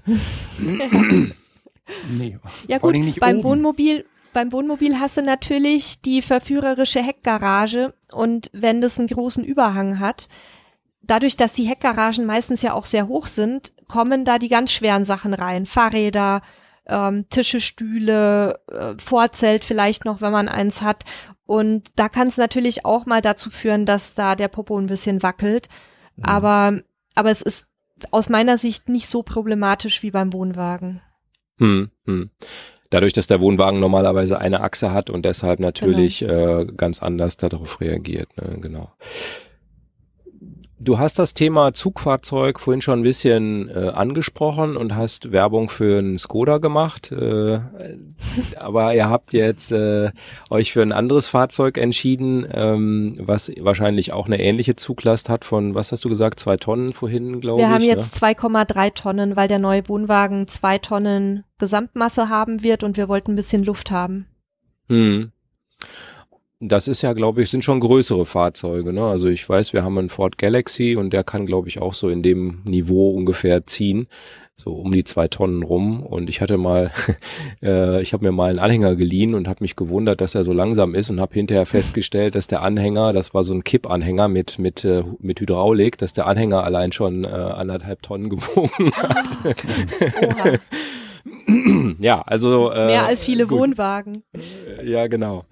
Ähm, dafür konnte der aber auch Dinge, die viele Wohnwagen nicht können. Nein, aber auf jeden Fall ähm, beim Zugfahrzeug muss man äh, dann schon ja auch ein bisschen drauf achten, ne? dass, dass man da das richtige Zugfahrzeug hat, was dann auch zum Wohnwagen passt. Ne? Ja, das ist wirklich auch eine, eine ganz entscheidende, äh, ganz entscheidendes Kriterium, dass man dann auch Spaß am Reisen hat. Ähm, also ich rate immer dazu, bei der Zuglast nicht aufs letzte Kilogramm zu gehen. Ähm, man sollte, auch wenn die, die Anhängelast ja anhand des, des tatsächlichen Gewichts des beladenen Wohnwagens gemessen wird und nicht an der zulässigen Gesamtmasse, die im Fahrzeugschein steht, ähm, würde ich da immer gucken, dass ich da nicht mich so knapp äh, hinkalkuliere, dass ich dann im Zweifel halt beim Überholen ein Problem bekomme. Ähm, was auch für mich ein ganz entscheidender Faktor ist, ist die Stützlast der Anhängekupplung. Wir hatten zum Beispiel beim Skoda Yeti nur, ich glaube, 75 oder 80 Kilo Stützlast, was für ganz, ganz viele Wohnwagen nicht ausreicht, weil viele Wohnwagen so ein bisschen buglastig sind. Ähm, was heißt, dass dann schon relativ viel Gewicht auf die Anhängekupplung drückt und dann ist ja vorne beim Wohnwagen noch der Deichselkasten, wo die Gasanschlüsse sind. Das heißt, mit zwei Gasflaschen habe ich dann schon meine Stützlast überschritten. Da sind aber dann noch keine Fahrräder auf der Deichsel und da ist auch sonst kein Equipment im vorderen Bereich des Wohnwagens. Und ich kann eben aus den genannten Gründen nicht sagen, ja, dann lade ich halt einfach alles Schwere ins Heck. Dann hebt sich vorne die Deichsel ein bisschen hoch, die Stützlast wird entlastet, weil dann habe ich wieder das Gleichgewichtsproblem und die Schlingergeschichte. Das heißt, man sollte also da gucken, dass man möglichst ein Zugfahrzeug bekommt, was eine relativ hohe Stützlast hat, die meisten ähm, abnehmbaren Anhängekupplungen haben meines Erachtens oder meiner Erfahrung nach eben immer nur diese 75 bis 80 Kilogramm. Wir haben jetzt deswegen eine fest verbaute Anhängekupplung. Das muss man sich halt dann überlegen, ob sich das fürs eigene Reiseverhalten lohnt, sowas im Zweifel dann nachrüsten zu lassen. Da gibt's ja sehr gute Anbieter, die das auch nachträglich verbauen können mit einer hohen Stützlast. Was Und ist denn eine hohe Stützlast? Also wir haben jetzt 92 Kilogramm gewünscht, hätten wir uns 100, aber wir hatten eh schon Probleme, einen Wagen zu finden in der aktuellen Marktsituation. Dann haben wir gesagt, ja gut, dann müssen wir jetzt zuschlagen, auch wenn der jetzt mhm. nicht perfekt ist. Aber also natürlich toll ist immer 100, aber ich würde mal sagen, so 90 wäre echt, ein echt guter Wert schon, damit ich eben ein bisschen flexibler bin, auch was äh, Gas und und generell die Geschichten im Deichselkasten und und unterm Bett und solche solche Sachen angeht. Hätte ich jetzt fast noch mehr erwartet, so wenn du sagst. Also als du von Hohe gesprochen hat, habe ich gedacht, ja, die, die Differenz ist größer, aber gut. Thomas, okay, weißt du denn, was, was dein Ducato hat? Also weißt du die Anhängerlast? Leider, leider nicht. Ähm, ich habe ja die, äh, die Anhängerkupplung primär für die für den Fahrradhänger ähm, ausgesucht und montieren lassen und noch als sozusagen als Notoption für den Pferdeanhänger, mhm. falls ich doch mal irgendwann den Firmenwagen nicht mehr haben sollte, dass wir irgendwie eine Chance hätten, den Pferdeanhänger zu ziehen. Aber ich habe mich um die technischen Daten nicht gekümmert, wenn ich ehrlich bin. Kommt erst, ja, das machen die, das machen die wenigsten und mhm. man, man weiß ja auch, wenn man einsteigt, meistens gar nicht, welche Fragen man stellen muss. Also mhm wenn man es wüsste, würde man sie ja stellen. Mhm. Aber wenn ich jetzt zu einem Händler gehe und sage, ich möchte gern ein Auto oder ich möchte gern einen Kastenwagen, dann fragt er nicht, ja, müssen Sie damit einen Wohnwagen ziehen? ne, da muss man ja selber mal drauf kommen. Genau. Und es ist für Einsteiger gar nicht so einfach, da diese ganzen Themen zu überblicken. Ist ja im Übrigen auch natürlich, ich glaube, deswegen hatte der Axel das auch unbedingt mit in unsere Liste aufgenommen. Also wenn man vor der Wahl steht, äh, Wohn Wohnmobil oder Wohnwagen, dann ist das natürlich ein ganz, ganz heikles Thema. Wenn ich jetzt sage, ich äh, lege mir einen Wohnwagen zu, weil ich vielleicht an sich mit der Art des Urlaubs klarkomme, mir aber dann vielleicht ein anderes Zugfahrzeug erst noch zulegen muss, ist das natürlich schon wieder so, so eine Sache, die sich ein bisschen ja, gegenüberspielt. Ne? Mhm. Das ist dann nicht so. Ja, zumal jetzt die Stützlast mit 100 Kilo oder so eben auch nicht bei einem Opel Corsa zu finden ist. Ne? Also selbst wenn du sonst einen das Opel Corsa für ein super Fahrzeug genau. hältst ja. äh, und dann mit so einem Amrock da oder wie die heißen, äh, Amarok, glaube ich, ne, äh, durch die Gegend fahren musst, der dann 12 Liter Diesel verbraucht, äh, nur damit du 150 Kilo Stützlast hast. Ich habe übrigens gerade mal geguckt, Ducato liegt wohl bei 150 Kilo. Also Nele, mhm. Ducato. Mega. War, Thomas, war uns äh, zu Thomas groß. Verhandelt, Thomas verhandelt gleich über den Preis äh, nach, dem, nach der Aufnahme. Nee, ist mir zu groß als Alltagsfahrzeug. Ich finde die super schön auch. Ich mag die wirklich gerne und ich hätte auch gern einen, aber eben nur als, als zusätzliche Geschichte. Und ähm, ganz ehrlich, das ist für uns überdimensioniert, so viele Fahrzeuge zu haben. Wir haben eh schon so einen kleinen Fuhrpark, weil wir hier in Mexiko eben auch noch einen alten VW Bulli stehen haben. Ähm, mit dem es jetzt dann auch die Tage mal an den Strand geht für einen Monat. Und wir versuchen schon, also Camping an sich ist durch die, durch die Anreise mit Auto und den erhöhten Spritverbrauch durch Anhänger hinten dran oder, oder eben durch die Größe der Fahrzeuge ja sowieso nicht unbedingt die nachhaltigste Reiseform, sage ich jetzt mhm. Und da versuchen wir schon so halbwegs unseren Fußabdruck dann wenigstens im Punkto Ressourcen ein bisschen kleiner zu halten. Aber ja, Ducato wäre schon für später dann mal irgendwie ein Traum, da nochmal einzusteigen. Oder irgendwas mit Allrad dann direkt, das weiß ich noch nicht. Ja. ja. Jetzt als nächstes haben wir auf der Agenda einen Punkt stehen, das hatte ich eben schon mal angedeutet. Ähm, wollen wir mal schauen, die Kosten so ein bisschen versuchen gegenüberzustellen? Also nicht, damit meine ich nicht die Anschaffungskosten, die sicherlich auch. Können wir auch gerne drüber sprechen. Aber was ist denn zum Beispiel äh, der Unterhalt? Was, was gibt's da für Unterschiede zwischen Wohnwagen und Wohnmobil? Ähm, also ich habe zum Beispiel überhaupt gar keine Ahnung, was ein Wohnwagen an laufenden Kosten mit sich bringt da erwischt ihr mich jetzt für die aktuellen Fahrzeuge tatsächlich ein bisschen kalt, weil wir da ja Versicherung und Steuern nicht selber bezahlen. Hm, okay. Mhm. Ähm, aber es ist auf jeden Fall aus meiner Erfahrung auch mit unserem eigenen Wohnwagen deutlich günstiger als bei einem motorisierten Fahrzeug. Also denke ich mir. Für mhm. unseren alten Wohnwagen zahlen wir Vollkasko, soweit ich weiß, irgendwas um die 300 Euro Versicherung und Steuer aktuell keine, weil er abgemeldet ist. Ähm, wir lassen nur die Versicherung laufen, falls er geklaut wird, weil mein Herz dran hängt. Aber ähm, Steuer war aber auch wenig, also deutlich weniger als bei unserem Pkw, das mhm. kann ich schon mal sagen. Ansonsten hat man äh, an laufenden Kosten äh, sowas auch wie eine Inspektion, äh, TÜV-Abnahme, ja. das weiß ich von unserem Pferdeanhänger, da ist es auch so, also die steht auch an. Aber die sind günstiger, oder? Also ein Anhänger, Anhänger TÜV ist deutlich günstiger als jetzt mit ja. einem Wohnmobil äh, zum TÜV Definitiv. zu fahren. Ich glaube, du warst noch nicht, ne? Also ich war ja letztes Jahr und da muss man natürlich auch mit Abgas und so weiter, was der Wohnwagen mhm. natürlich alles nicht muss. Ne? Ansonsten habt ihr beim Wohnwagen auch das Thema Gasprüfung, ne? Das ja, die ist ja momentan ausgesetzt. Genau. Ähm, ja. Wir machen die aber natürlich trotzdem, weil es ja auch mhm. zur eigenen Sicherheit dient.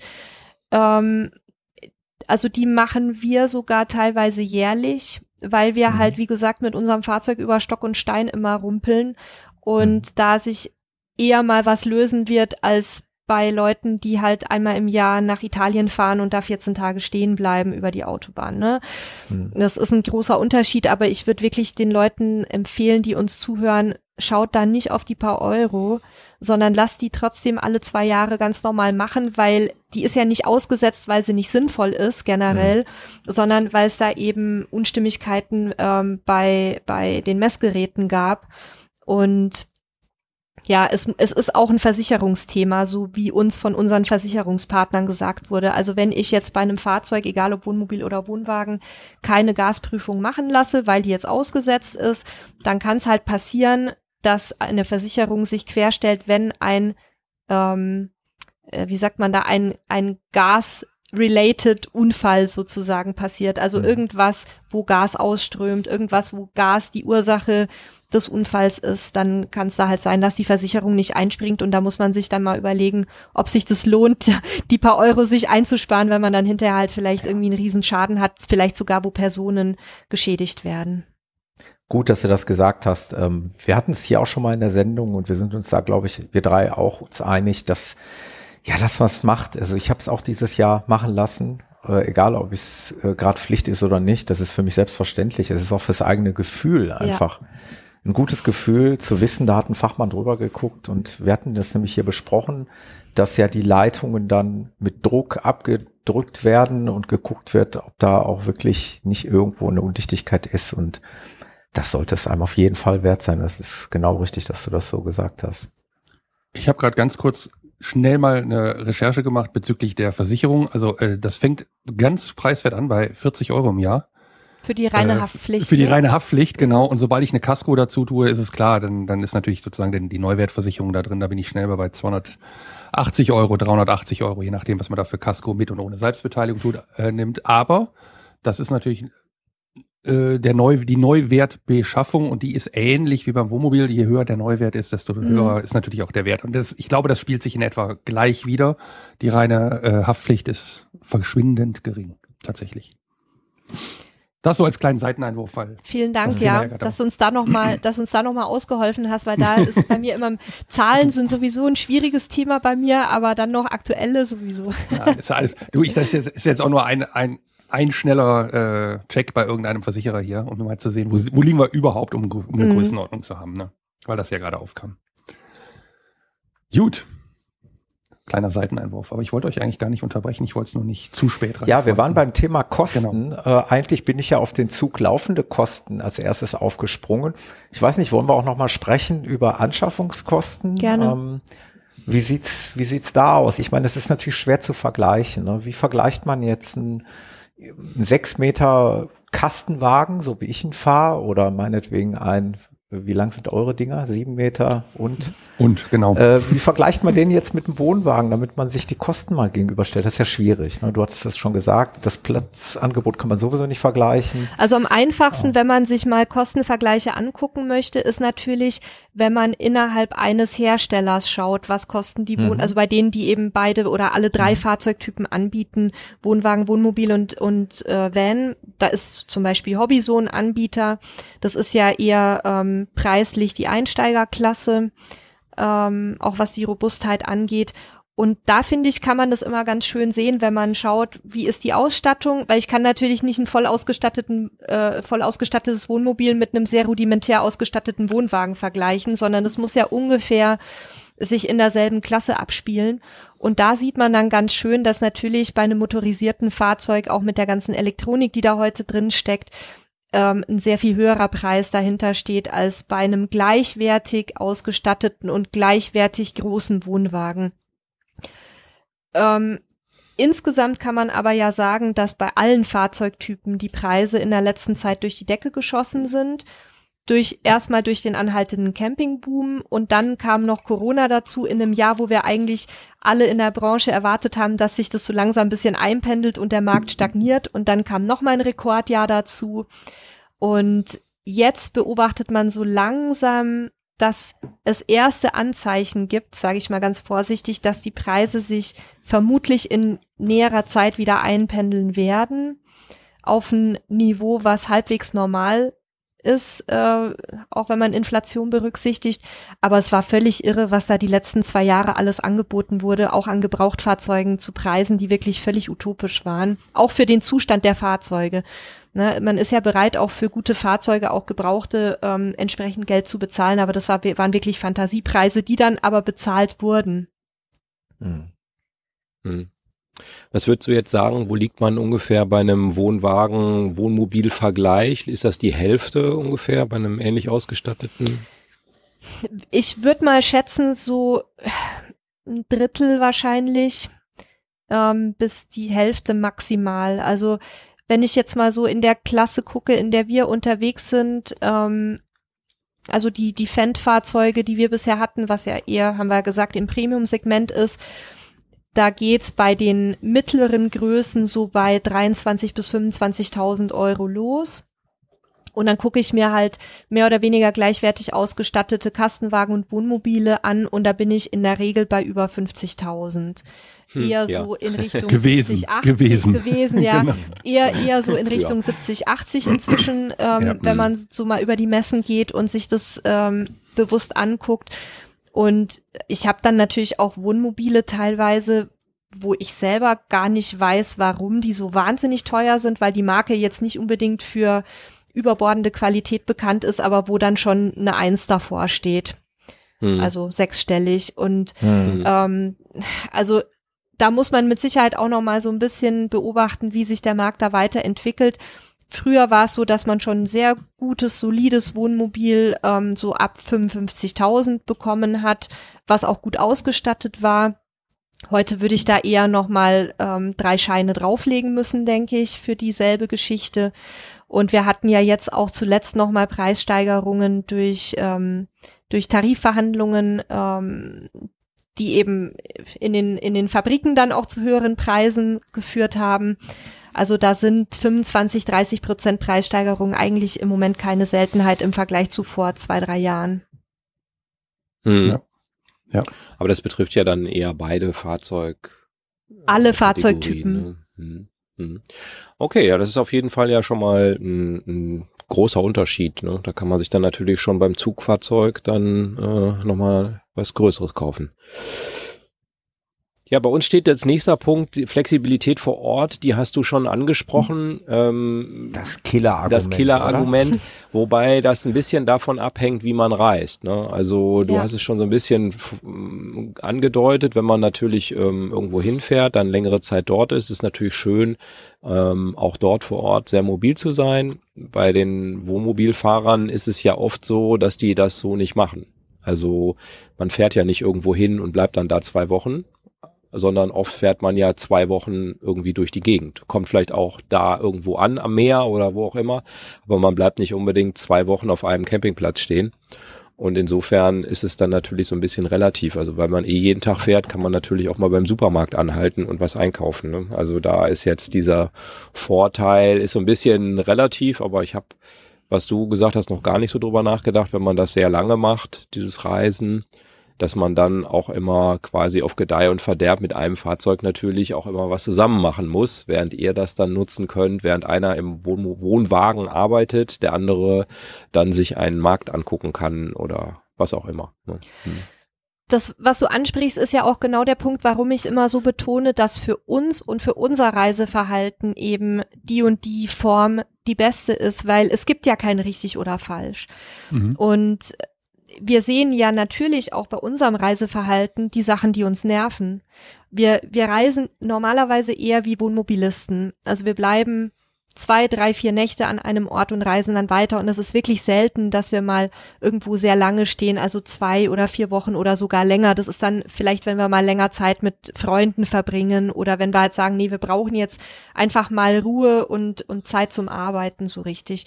Und ansonsten sieht unser Alltag eben so aus, dass wir einen Fahrtag einplanen, dann irgendwie ein, zwei Tage, um uns vor Ort was anzugucken, einen Arbeitstag dazwischen, weil wir ja nicht unser Geschäft dann komplett vernachlässigen können, nur weil wir wieder unterwegs sind. Und dann geht's meistens schon weiter. Und wir kommen halt an und obwohl wir so viel Routine haben beim Auf- und Abbau des Wohnwagens und jeder seine Aufgaben hat, was übrigens auch ein Tipp wäre, den ich vor allem Wohnwagenfahrern mit an die Hand geben möchte, weil es da eben mehr zu tun gibt beim Auf- und Abbau als bei einem Wohnmobil, dass jeder seine Verantwortungsbereiche bekommt, damit man A weiß, alles ist erledigt und vor allem B, damit man sich nicht ständig gegenseitig im Weg steht, weil das ist auch total nervig und führt dann auch schon zur ein oder anderen Ehekrise, bevor man überhaupt richtig angekommen mhm. ist. Ähm, Stichwort auch Einweisen, ne, dass man da vernünftig seine Einweiszeichen abspricht und nicht einfach wilde, wilde Kurbelbewegungen in der Luft macht und dann aufs Fahrzeug schlägt oder so, was wir schon alles immer beobachten. Und selbst bei uns, wo wir wirklich total klar sind, wer was zu tun hat, ähm, passieren Fehler und manchmal nervt es auch einfach, wenn wir wieder Stützen kurbeln müssen und wenn wieder das Abwassertaxi drunter gestellt oder weggebracht werden muss. Also es ist nicht so, dass ich den Wohnwagen als die perfekte Lösung ansehe, sondern sie ist einfach für uns in unserer aktuellen Reisesituation die passende. Aber mhm. das ist auch was, was wir immer den Leuten mit auf den Weg geben, die dann halt von uns gerne Argumente hören wollen oder, oder was ist am besten, Wohnwagen oder Wohnmobil, sage ich, keine hm. Ahnung. Sag mir doch erstmal, wie viele Leute seid ihr, wie reist ihr, ähm, wollt ihr viel sehen oder wollt ihr lieber einen Urlaub auf einem Campingplatz machen? Also da gibt es so viele Punkte, die man über die Kostenfrage und auch über dieses Thema, habe ich das passende Zugfahrzeug überhaupt am Start hinaus, sich einmal angucken muss und dann auch entscheiden ja. muss, ja, wenn ich mich einmal für ein äh, Grundfahrzeug entschieden habe, brauche ich dann wirklich alles, was ich mir jetzt vorstelle oder brauche ich mehr, als ich mir jetzt vorstelle? Und da ist eigentlich mein einziger Ratschlag und der ist wirklich aus meiner Sicht Gold wert, dass man vorher mindestens ein, zweimal mietet und zwar genau das Fahrzeug, was man ähm, sich vorstellt, das perfekt für einen wäre, weil man dann erst sieht, ob es im Alltag wirklich passt. Was, was die Hörerinnen und Hörer jetzt nicht sehen konnten, weil es ja ein Audiopodcast ist, als Nele das sagte, dass man mal mieten soll, habe ich genickt und die anderen beiden haben im Kopf Nee, wir haben auch genickt, also, aber nur quer, horizontal. was bedeutet, der eine oder andere von uns hat es nicht getan und der eine oder andere hat es getan. Also ich bin da bei Nele, ich habe das auch getan. Also wir haben es getan. Also wir haben es nicht wir getan, muss ich dazu einwerfen. Wir haben völlig, wir haben, wir haben völlig blind gekauft und waren total ahnungslos und wussten ja wirklich gar nichts ja. über dieses ganze Thema. Ähm, wir hatten Glück. Also das war wirklich eine okay. reine Glückssache, ja. dass wir beim richtigen Fahrzeug ja. gelandet sind für uns. Aber ich, ich glaube, es ist schon, es ist schon eine andere mhm. Sache, ob ich dann im Alltag mal sehen konnte, Sitzgruppe mhm. umbauen zum Beispiel ist so ein Thema. Denkt man ja immer, ja, mache ich halt, aber viele nervt's halt im Alltag dann doch. Ähm, mhm. Oder ob der Grundriss generell passt, ob ich die Toilette und Dusche überhaupt benutze oder ob ich mir die schenken kann. Ne? Das sind so viele Punkte. Äh, wenn man mit Kompromissen leben kann, kann man auch direkt ein Fahrzeug kaufen. Aber es gibt mhm. eben viele Menschen, und das merken wir ganz stark auch in unserer Camping-Anfängergruppe bei Facebook, die beschäftigen sich unheimlich viel schon im Vorfeld mit diesen Themen. Und die wollen dann das perfekte Fahrzeug haben und da sage ich, da müsst ihr vorher mieten. Das kann euch keiner abnehmen, die Entscheidung. Hm. Also ich, ich würde schon sagen, dass das sehr schwer ist. Ähm, über, also beim Mieten, also ich habe da so ein bisschen, ich verstehe, was du meinst und das hat natürlich auch was für sich. Äh, ich glaube aber, dass es so ein bisschen ähnlich ist, wie man mit einem Mieten von einem Haus nicht unbedingt entscheiden kann, ob ein Eigenheim irgendwie das Richtige ist, weil es halt einfach was komplett anderes ist. Ich kann an meinem Wohnmobil ja tun und lassen, was ich will und äh, ja, in gewissen rechtlichen Grenzen, aber grundsätzlich mal, wenn ich der Meinung bin, da muss ein Ladebooster rein, dann wird halt einer eingebaut und äh, das sowas weiß man gar nicht, wenn man sich ein Wohnmobil mietet. Ne? Also ob da jetzt ein Ladebooster drin ist, ob die Batterie voll ist oder ob das eine Lithium-Batterie ist und so weiter, wenn man da gar nicht so tief einsteigt. Ne? Also ähm, ja, ich, aber ich glaube, es geht auch um die rudim genau. rudimentäre Frage, zum Beispiel, ob überhaupt ein Campingurlaub ja. in Frage kommt, weil das war nämlich bei uns der Grund, warum wir uns überhaupt ein Mobil geliehen haben, weil wir gar nicht wussten, ist es überhaupt eine mhm. Art und Weise, mhm. mit der wir jetzt in Zukunft Urlaub machen wollen? Ja, und, und da kam die Idee, das mal zu probieren. Ne? Das ist ja völlig, völlig legitim. Entschuldigung. Und ob man, und ob ja. man zum Beispiel eher einen Wohnwagen oder ein Wohnmobil oder ein Kastenwagen-Typ so, ist, auch, ob ja. man mit dem mhm. gewählten Grundriss gut klarkommt oder ob einen was stört oder ob irgendwas verzichtbar wäre. Und die technischen Geschichten, die kann ich hinterher sehr gut lösen über Nachrüstungen. Aber was ich eben mhm. in den allermeisten Campingfahrzeugen, zumindest in Wohnmobilen und Wohnwagen nicht lösen kann, sind grundsätzliche Umbauten von Sitzgruppe, Betten und so weiter, mhm. weil mhm. eben viele Wohnwagen so aufgebaut sind, dass die Möbelstücke tragende Elemente sind. Also die kann ich nicht mhm. einfach rausreißen, weil mir sonst unter Umständen die ganze Statik von dem Fahrzeug zusammenbricht. Das ist bei einem Kastenwagen noch mal ein bisschen anders, weil der ja, das ist ja ein normaler Transporter, der ausgebaut wird. Aber viele Campingfahrzeuge werden meines Wissens eben so gebaut, dass quasi der Kern steht und dann nur noch die Wände drum ge gesetzt werden. Hm. Und da ist es dann natürlich schwieriger, größere Geschichten im Nachgang zu beheben, die mich vielleicht stören. Ausnahme wäre äh, die klassische Kassettentoilette gegen eine Trockentoilette auszutauschen. Das lässt sich relativ einfach noch bewerkstelligen, wenn man da auch ein bisschen geschickt ist. Aber so, so generelle Umbauten sind da eher problematisch. Hm. Da hast du natürlich recht.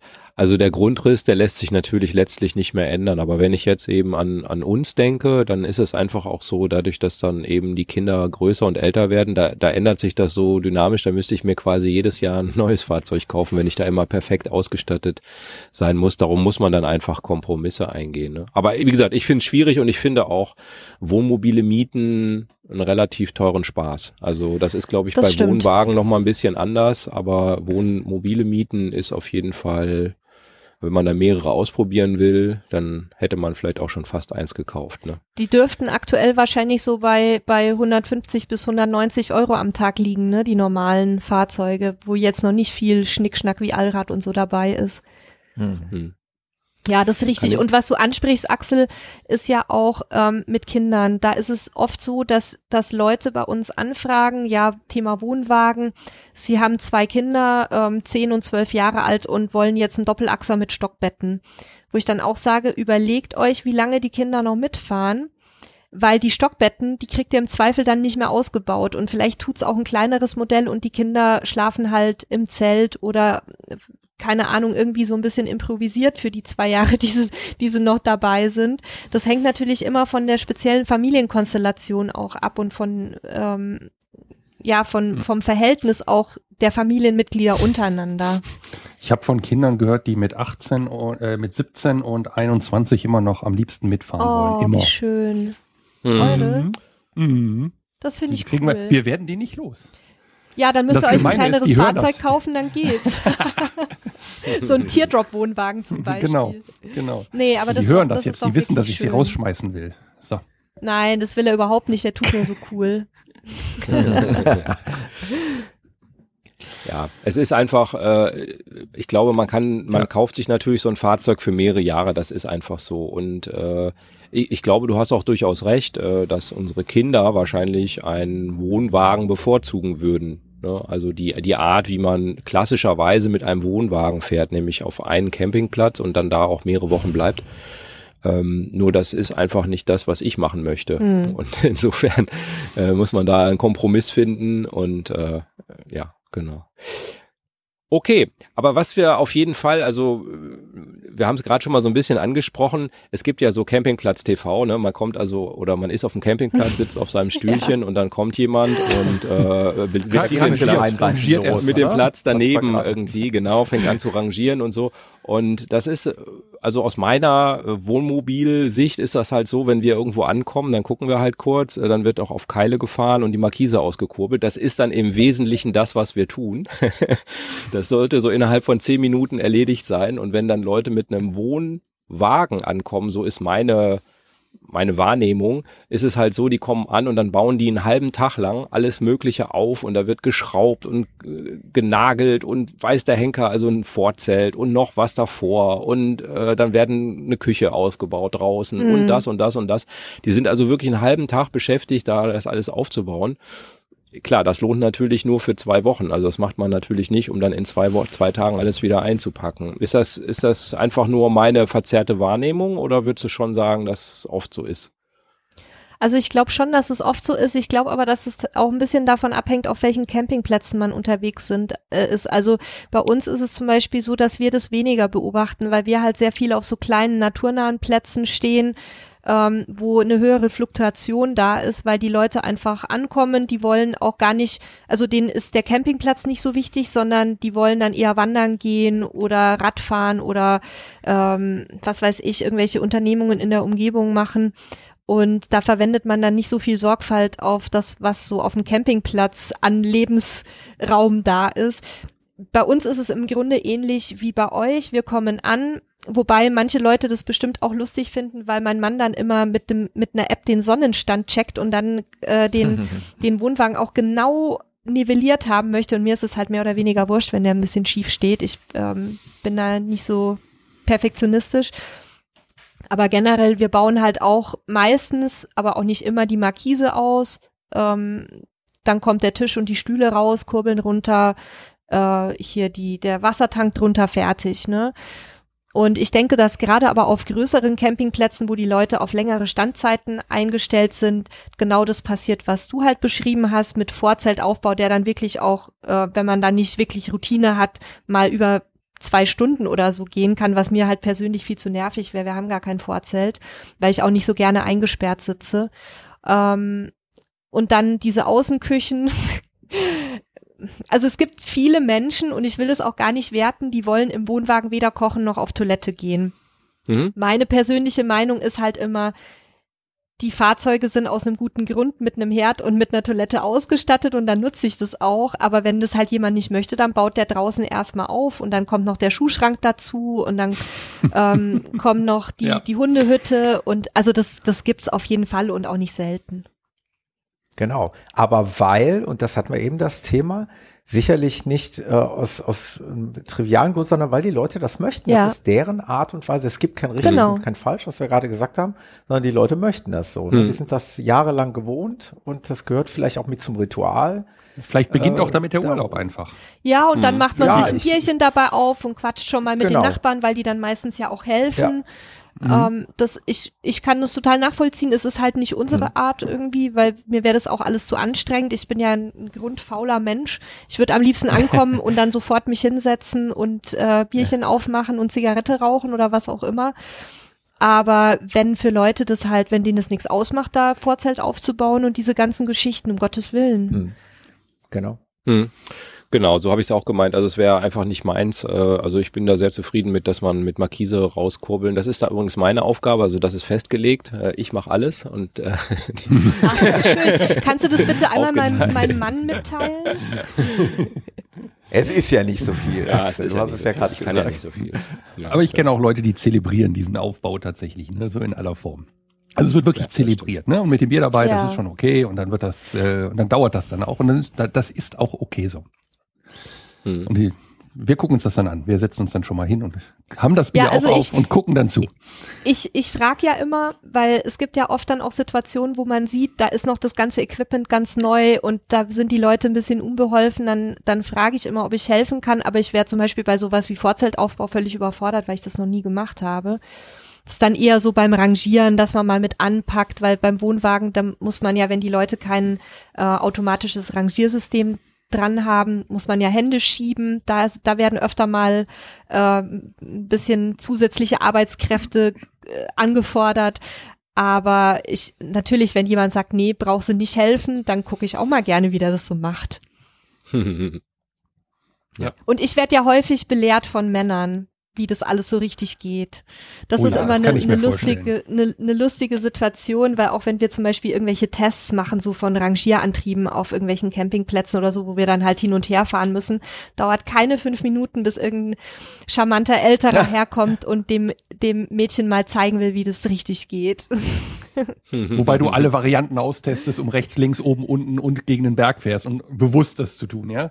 Ja, na klar, klar, na klar. Geil. Und auch beim und auch beim Einrangieren. Also ich kann wirklich okay rückwärts fahren mit Wohnwagen, ne? Aber es gibt dann halt mal Situationen, wo es nicht so klappt, weil irgendwo so ein Hubbel ist, wo man ein paar Mal Anlauf nehmen muss, um da drüber zu kommen. Und da sind dann auch immer häufig gerne die Herren zur Stelle und und äh, erklären dann die Grundzüge des Rückwärtsrangierens. Ah, okay. Hervorragend. Das ist die, die, die man dann braucht, ne? Schön. Ja, oder die, die dann, oder die, die dann sich neben meinem Mann stellen beim Einweisen. Und das ist wirklich auch ein Appell, bitte macht es nicht.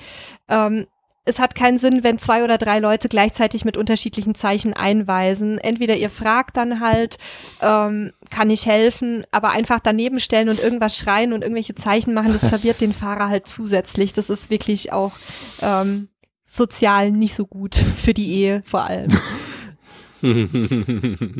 Ein Notstopp lasse ich noch zu. Ja, Notstopp ist okay. Wenn du da hinten einen Baum vielleicht an der Ecke nicht siehst oder so, dann würde ich sagen, okay, oder, stopp mal lieber. Ja, übrigens auch ein ganz wichtiger Tipp, ähm, vor allem auch bei Wohnwagen, das haben viele nicht auf dem Schirm, wie hoch Wohnwagen sind. Also die haben dann im Blick, was so über dem Pkw alles an Ästen und Zeug rumhängt aber denken nicht dran, dass der Wohnwagen ja noch mal ein Stück höher ist. Also da hilft dann tatsächlich jemand, der da auch ein bisschen guckt. Mhm. Mhm. Eine Ach Frage ja, und Axel, weil du, Entschuldigung, ja. weil du vorhin gesagt hattest, dass alle Wohnmobilfahrer so schnell sind äh, mit, nee. dem, mit dem Einparken und Aufbauen. Also wir sehen immer wieder Leute, die 23 Mal umparken, weil das Satellitensignal da nicht ankommt. Habt ihr das, beobachtet ihr das auch? Wir beobachten ja. das, weil wir alle drei keine Satellitenanlage ja, wir, haben. Wir, wir, ja auch nicht. Wir ja auch nicht. Aus Überzeugung. Das finde ich, das finde ich tatsächlich immer ganz herrlich, weil da, da, die haben die schönsten Plätze teilweise, aber dann wird nochmal umgeparkt mitten in die Sonne, weil der Baum das Satellitensignal blockiert hat. Ja. ja. Sehr geil ist auch bei schönstem Wetter nur drinnen zu sitzen, um Fernsehen zu ja. gucken. Kriegt dann auch mal die Krise. Ja gut, aber, aber da sage ich aber immer, da, wir, wissen, genau. wir, wir, wissen ja nicht die Geschichte der Leute. Genau, ne? und, genau. und für, für uns ist es zum Beispiel so, bei uns denken sicher viele, wir sind auch total komisch, weil wir den ganzen Tag vor dem Rechner sitzen, mein Mann meistens drinnen, weil der eben bei Dunkelheit arbeiten muss mit Foto- und Videoedition und ich draußen, weil ich die Sonne liebe, aber ich sitze halt auch nur vor der Kiste und glotz da rein. Und da, da haben sich sicherlich viele auch schon ein bisschen gewundert, warum wir so merkwürdig sind und dann warum reden die denn nicht mal miteinander? Genau und und warum wir dann auch nicht grüßen, weil ich habe dann halt Kopfhörer auf, ich krieg dann auch nichts mit, was um mich rum passiert und bin dann auch nicht so gesprächig, wenn jemand kommt und sagt, na, was machst du denn da, wenn ich gerade in der Videokonferenz sitze. Und da bin ich immer so ein bisschen vorsichtig, weil wenn das für die Leute halt die die Entspannung ist, im Urlaub Fernsehen zu gucken. Pff, sollen sie Fernsehen ja, gucken. Ja, das war jetzt auch nicht so gemeint, aber das ist, ne, das ist diese nee, andere Wahrnehmung dann einfach. Und das mit den Satellitenschüsseln, das ist schon auch auffallend auf den Plätzen. Mhm. Mhm, schön. Mm, du hast es ja gerade schon auch nochmal gesagt, dass ihr eben nicht nur äh, zum Spaß durch die Gegend reist, sondern dass ihr, während ihr reist, eben auch ähm, das mit dem Arbeiten verbindet. Also das ist ja etwas, was wir drei alle nicht machen. Also wir fahren ja quasi wirklich nur in Urlaub, wenn wir fahren. Mhm. Ja, Ach, also ein ganz klein bisschen. Jan, Jan äh, äh, wiegt den Kopf ein bisschen. Aber im, im Grundsatz fahren wir dann ja wirklich in Urlaub und arbeiten dann nicht. Ähm, wie wie kam es dazu, dass ihr, ähm, also ich habe äh, den Medien entnommen, dass du vorher auch einen richtigen Job hattest äh, und äh, einen, einen ordentlichen Job, Job, im öffentlichen einen ordentlichen, Dienst. genau, im öffentlichen Dienst, genau. Wie kommt man auf das schmale Brett, äh, des, den guten öffentlichen Dienst, deutschen öffentlichen Dienst zu verlassen äh, als sicheren Hafen, um dann äh, vor einem Wohnmobil arbeiten zu müssen? Das ist tatsächlich auch was, was ähm, schon in meiner Kindheit entstanden ist, weil ich immer ziemlich viel gereist bin mit meinen Eltern. Und meine Eltern irgendwann gesagt haben, sie reisen jetzt nicht mehr mit mir, weil ich ab der Hälfte der Zeit angefangen habe zu heulen, weil wir wieder zurück mussten. Und für die war dann halt irgendwie jeder Urlaub zur Hälfte versaut, weil ich dann furchtbar wieder, ähm, also quasi umgekehrtes Heimweh bekommen habe. Und ich hatte mein Leben lang ganz, ganz großes Reise- und Fernweh und wollte eigentlich, also ich habe ja Journalismus studiert, auch ganz offiziell und wollte eigentlich immer in den Bereich Reisejournalismus gehen, was aber gar nicht so einfach ist und auch nicht so toll, wie man sich das immer vorstellt und wusste eigentlich nicht so genau, wie ich meinen Traum vom, vom Leben unterwegs verwirklichen kann, außer halt als Aussteiger, was ich aber nicht sein wollte, sondern ich wollte ja ganz normal in der Gesellschaft teilnehmen, mein Geld verdienen, aber eben mobil. Und irgendwann noch ähm, während meiner meiner Tätigkeit im öffentlichen Dienst kam dann in Deutschland dieses äh, dieser Begriff digitales Nomadentum auf.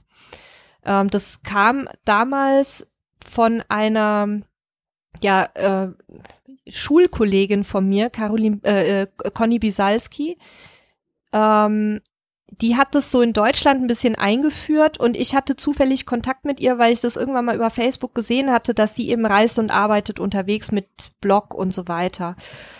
Und da habe ich mich dann wirklich so richtig zu Hause gefühlt in dem Konzept, weil ich dachte, das ist ja genau das, was ich machen möchte. Einfach ortsunabhängig zu arbeiten, aber ganz normal mein Geld zu verdienen, meine Steuern zu zahlen, Krankenversicherung zu haben und all diese Dinge, die man halt auch so als deutsch sozialisierter Mensch für wichtig empfindet. Und das war dann eben der Punkt, wo ich gemerkt habe, das ist eigentlich genau das, was ich machen will und relativ zeitgleich kam ich dann auch mit meinem Mann zusammen, der ja Mexikaner ist. Und ich hatte früher während des Studiums auch schon in Mexiko gelebt, fast drei Jahre mit leichten Unterbrechungen. Ähm, und wir haben dann auch gesagt, wie wollen wir denn gemeinsam unser Leben gestalten, wenn die eine Familie in Deutschland sitzt, die andere in Mexiko und wir auch noch ein Reisebedürfnis haben zusätzlich. Und während unseres halbjährigen ähm, Honeymoons kam dann eben die Idee auf, diese Geschichte mit dem Campingmagazin zu machen, weil wir gesagt haben, ja, Mensch, es gibt doch so viele Leute wie uns, die einfach das Campen starten wollen, aber keine Ahnung haben. Und so ist es dann 2015 ähm, oder 2014 die Idee entstanden und 2015 haben wir sie dann umgesetzt, ja. Mhm. Ähm, sich sowas, Entschuldigung, ja, Thomas. Nee, alles gut. Ich würde gerne natürlich äh, für den Fall der Fälle, dass äh, unsere Hörerinnen und Hörer da draußen doch nicht so ganz äh, wissen, über welchen Podcast wir sprechen, doch noch mal ein bisschen Raum hier für euren, für euer Baby äh, geben. Ähm, wir hatten jetzt gerade gesagt, Camper-Style Podcast ist dein Baby, aber nicht, nicht nur deins alleine. Also dein, dein Sidekick ist der Sebastian, ne? Also ihr beide seid, genau. ihr seid vor den Mikrofonen.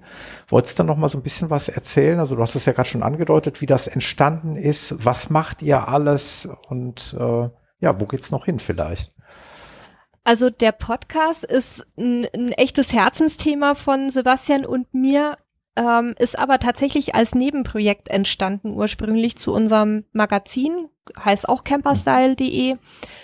Und ähm, in dem Magazin verwursten wir halt ganz viele Themen, von denen wir wissen, dass die die Community bewegen. Also das geht los bei wirklichen Anfängertipps mit Checklisten und ähm, Basic-Informationen bis hin zu dann auch Tutorials zum Selbstausbau, zum Beispiel zum Bau von einer Solaranlage auf, auf dem Wohnmobildach oder ähm, Kaufberatung zu bestimmten Produkten. Also da, da haben wir wirklich eine sehr breite Range an Themen, haben auch mittlerweile mehrere Autoren, die uns da unterstützen seit ein paar Jahren ähm, sind insgesamt jetzt, würde ich mal sagen, 15, 15 Leute im Projekt ähm, mit Assistentinnen und Pipapo. Und dieses Magazin habe ich ursprünglich mit meinem Mann zusammen gegründet, eben nach der Hochzeitsreise. Mhm. Sebastian und seine Frau kamen nach anderthalb Jahren ungefähr dazu. Und ähm, so sind dann immer mehr Projekte entstanden. Und eines davon war eben der Podcast, den Sebastian und ich während der ähm, heißen Pandemiephase online gebracht haben. Und der hat sich wirklich auch so zu einem unserer Lieblingsthemen entwickelt, weil wir da halt viele spannende Themen bearbeiten können, auch nochmal auf etwas persönlichere Art, mit eigenen Erfahrungen, mit Anekdoten, mit tollen Gästen. Der Axel war ja auch schon mal bei uns. Und dadurch erreichen wir halt auch Zielgruppen, die so Camping-Content ein bisschen mehr nebenher konsumieren möchten. Also ich habe zum Beispiel ähm, neulich an meinem äh, aktuellen Wohnort eine Frau getroffen, zufällig äh, an so einem Waldkindergarten, die dann sagte, du, bist du die von diesem Camping-Podcast? ich habe dich an der Stimme erkannt. Und die hört uns cool. zum Beispiel immer beim Joggen. Ne? Und gibt dann auch andere, die halt uns auf der Fahrt zur Arbeit hören oder abends zum Einschlafen, was ich auch bei anderen Podcasts gerne mache. Ich auch. Und ja, das, ich finde es super, ich weil auch. man halt viele mhm. Sachen nebenbei machen muss und nicht konzentriert vor einem Artikel mhm. sitzen muss. Mhm. Aber generell greifen wir da mehr oder weniger dieselben Themen auf wie im Magazin, nur bereiten die halt anders auf. Mhm. Interessant. Und warum ist es ein Podcast geworden und kein äh, durchschlagend erfolgreicher YouTube-Kanal mit zwei Millionen Abonnenten? Weil ich es hasse, vor der Kamera zu stehen. Und Podcast ist halt so unkompliziert, weißt du, bei uns ist jetzt zum Beispiel, also als wir angefangen haben aufzunehmen, war es gerade Mittag. Da hatte ich noch ein paar Krümel von meiner Tostada auf dem Shirt, hab die noch eben weggemacht und bei Videos muss man sich halt immer so ein bisschen mehr, mehr vorbereiten und äh, Setting muss dann schön sein. Also wenn ihr jetzt seht hinter mir, ich habe hier jetzt ähm, im Video, was wir uns gegenseitig zuspielen, habe ich jetzt einen schönen Bildschirmhintergrund. In Wahrheit liegt ein zerwühltes Bett hinter mir mit Hund drauf. Da kannst du halt dann auch keine Videos machen. Und ich finde Podcast einfach wahnsinnig schön, weil man sich da auch spontan einfach mal zusammen telefonieren kann. Ähm, wir können das über die Distanz Deutschland oder Mexiko, Portugal, wo der Sebastian wohnt, aufnehmen. Oder wir jetzt zum Beispiel, könnten wir mit Video halt irgendwie schlechter machen. Hm. Ja. Okay. Viele Gründe für Podcasts.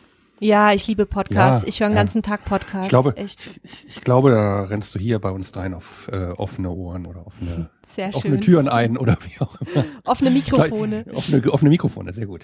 Ich glaube, wir haben die gleichen Argumente, ne? Hm.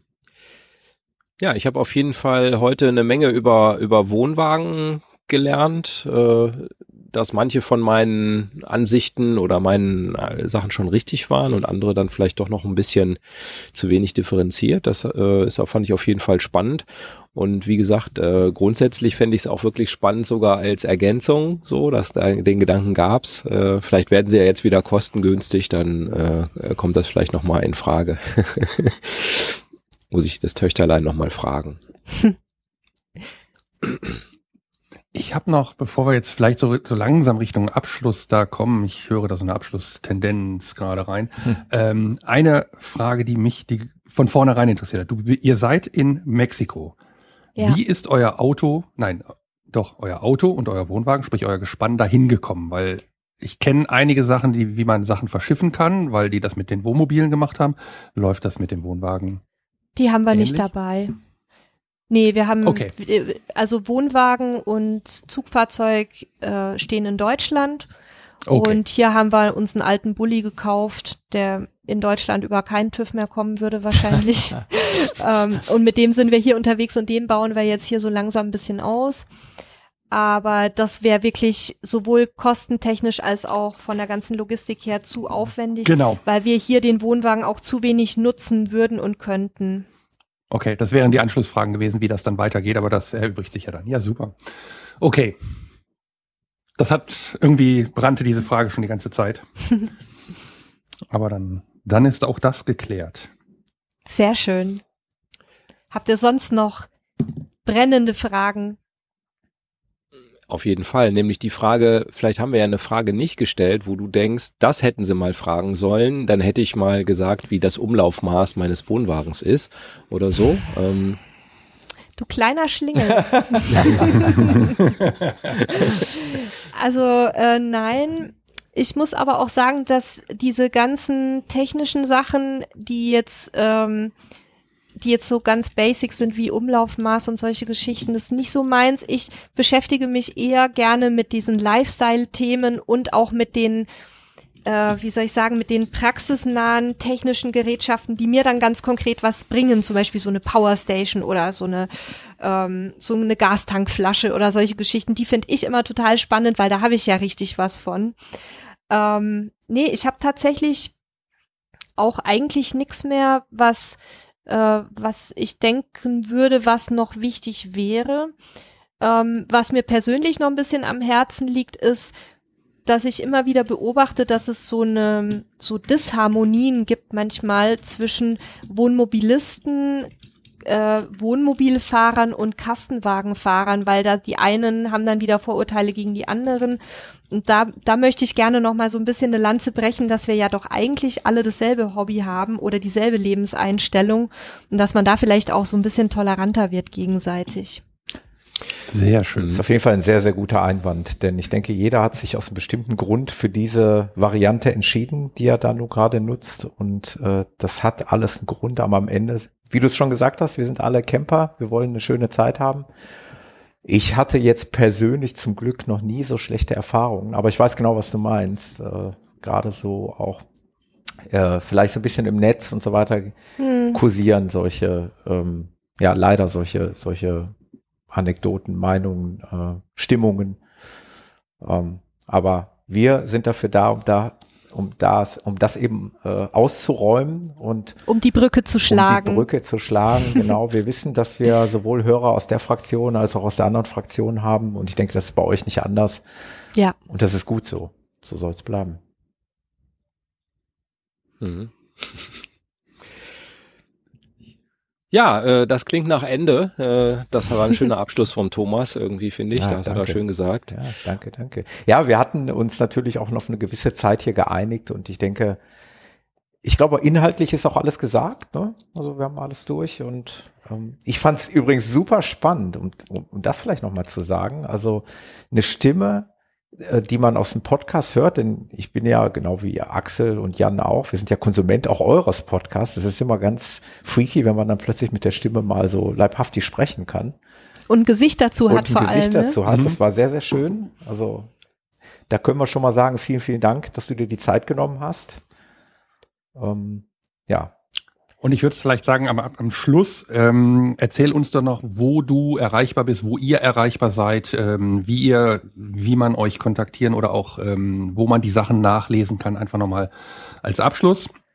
Also wir geben dir jetzt nochmal ein bisschen Raum sozusagen Werbung auch für euer Ja, vielen Dank. Dann Projekt darf ich machen. jetzt hier nochmal so richtig loslegen. Hau richtig raus, Ähm, genau. Obwohl also wir machen ja keine Kooperationen, ne, haben wir gesagt. Nee, dann nicht. Es, eigentlich, eigentlich ist es auch ganz, ganz schnell gesagt. Die zentrale Schaltstelle ist ähm, die Webseite camperstyle.de und von da aus erreicht man eigentlich mit wenigen Klicks alle anderen Unterprojekte, unter anderem dann auch den Podcast. Und wer uns da schreiben möchte, erreicht uns unter podcast.camperstyle.de. Und ich glaube, das soll es dann auch gewesen sein mit der Werbung, weil wir wollten uns ja auf die Inhalte konzentrieren. Aber vielen lieben Dank, dass ich da sein durfte.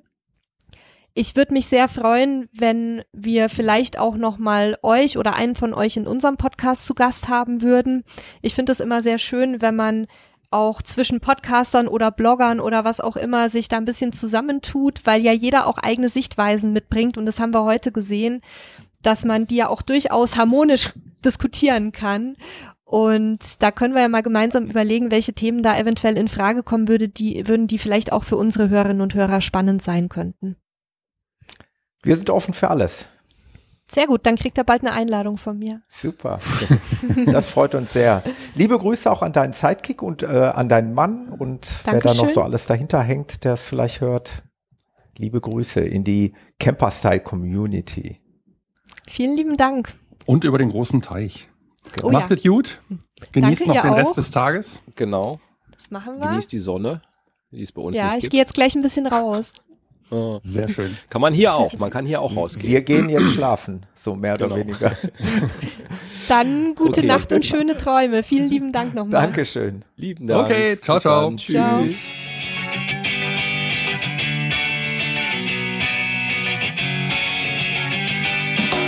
Das war der Abgefahren Podcast mit Axel, Jan und Thomas. Weitere Informationen findest du auf unserer Homepage abgefahren-podcast.de auf der Episodenseite.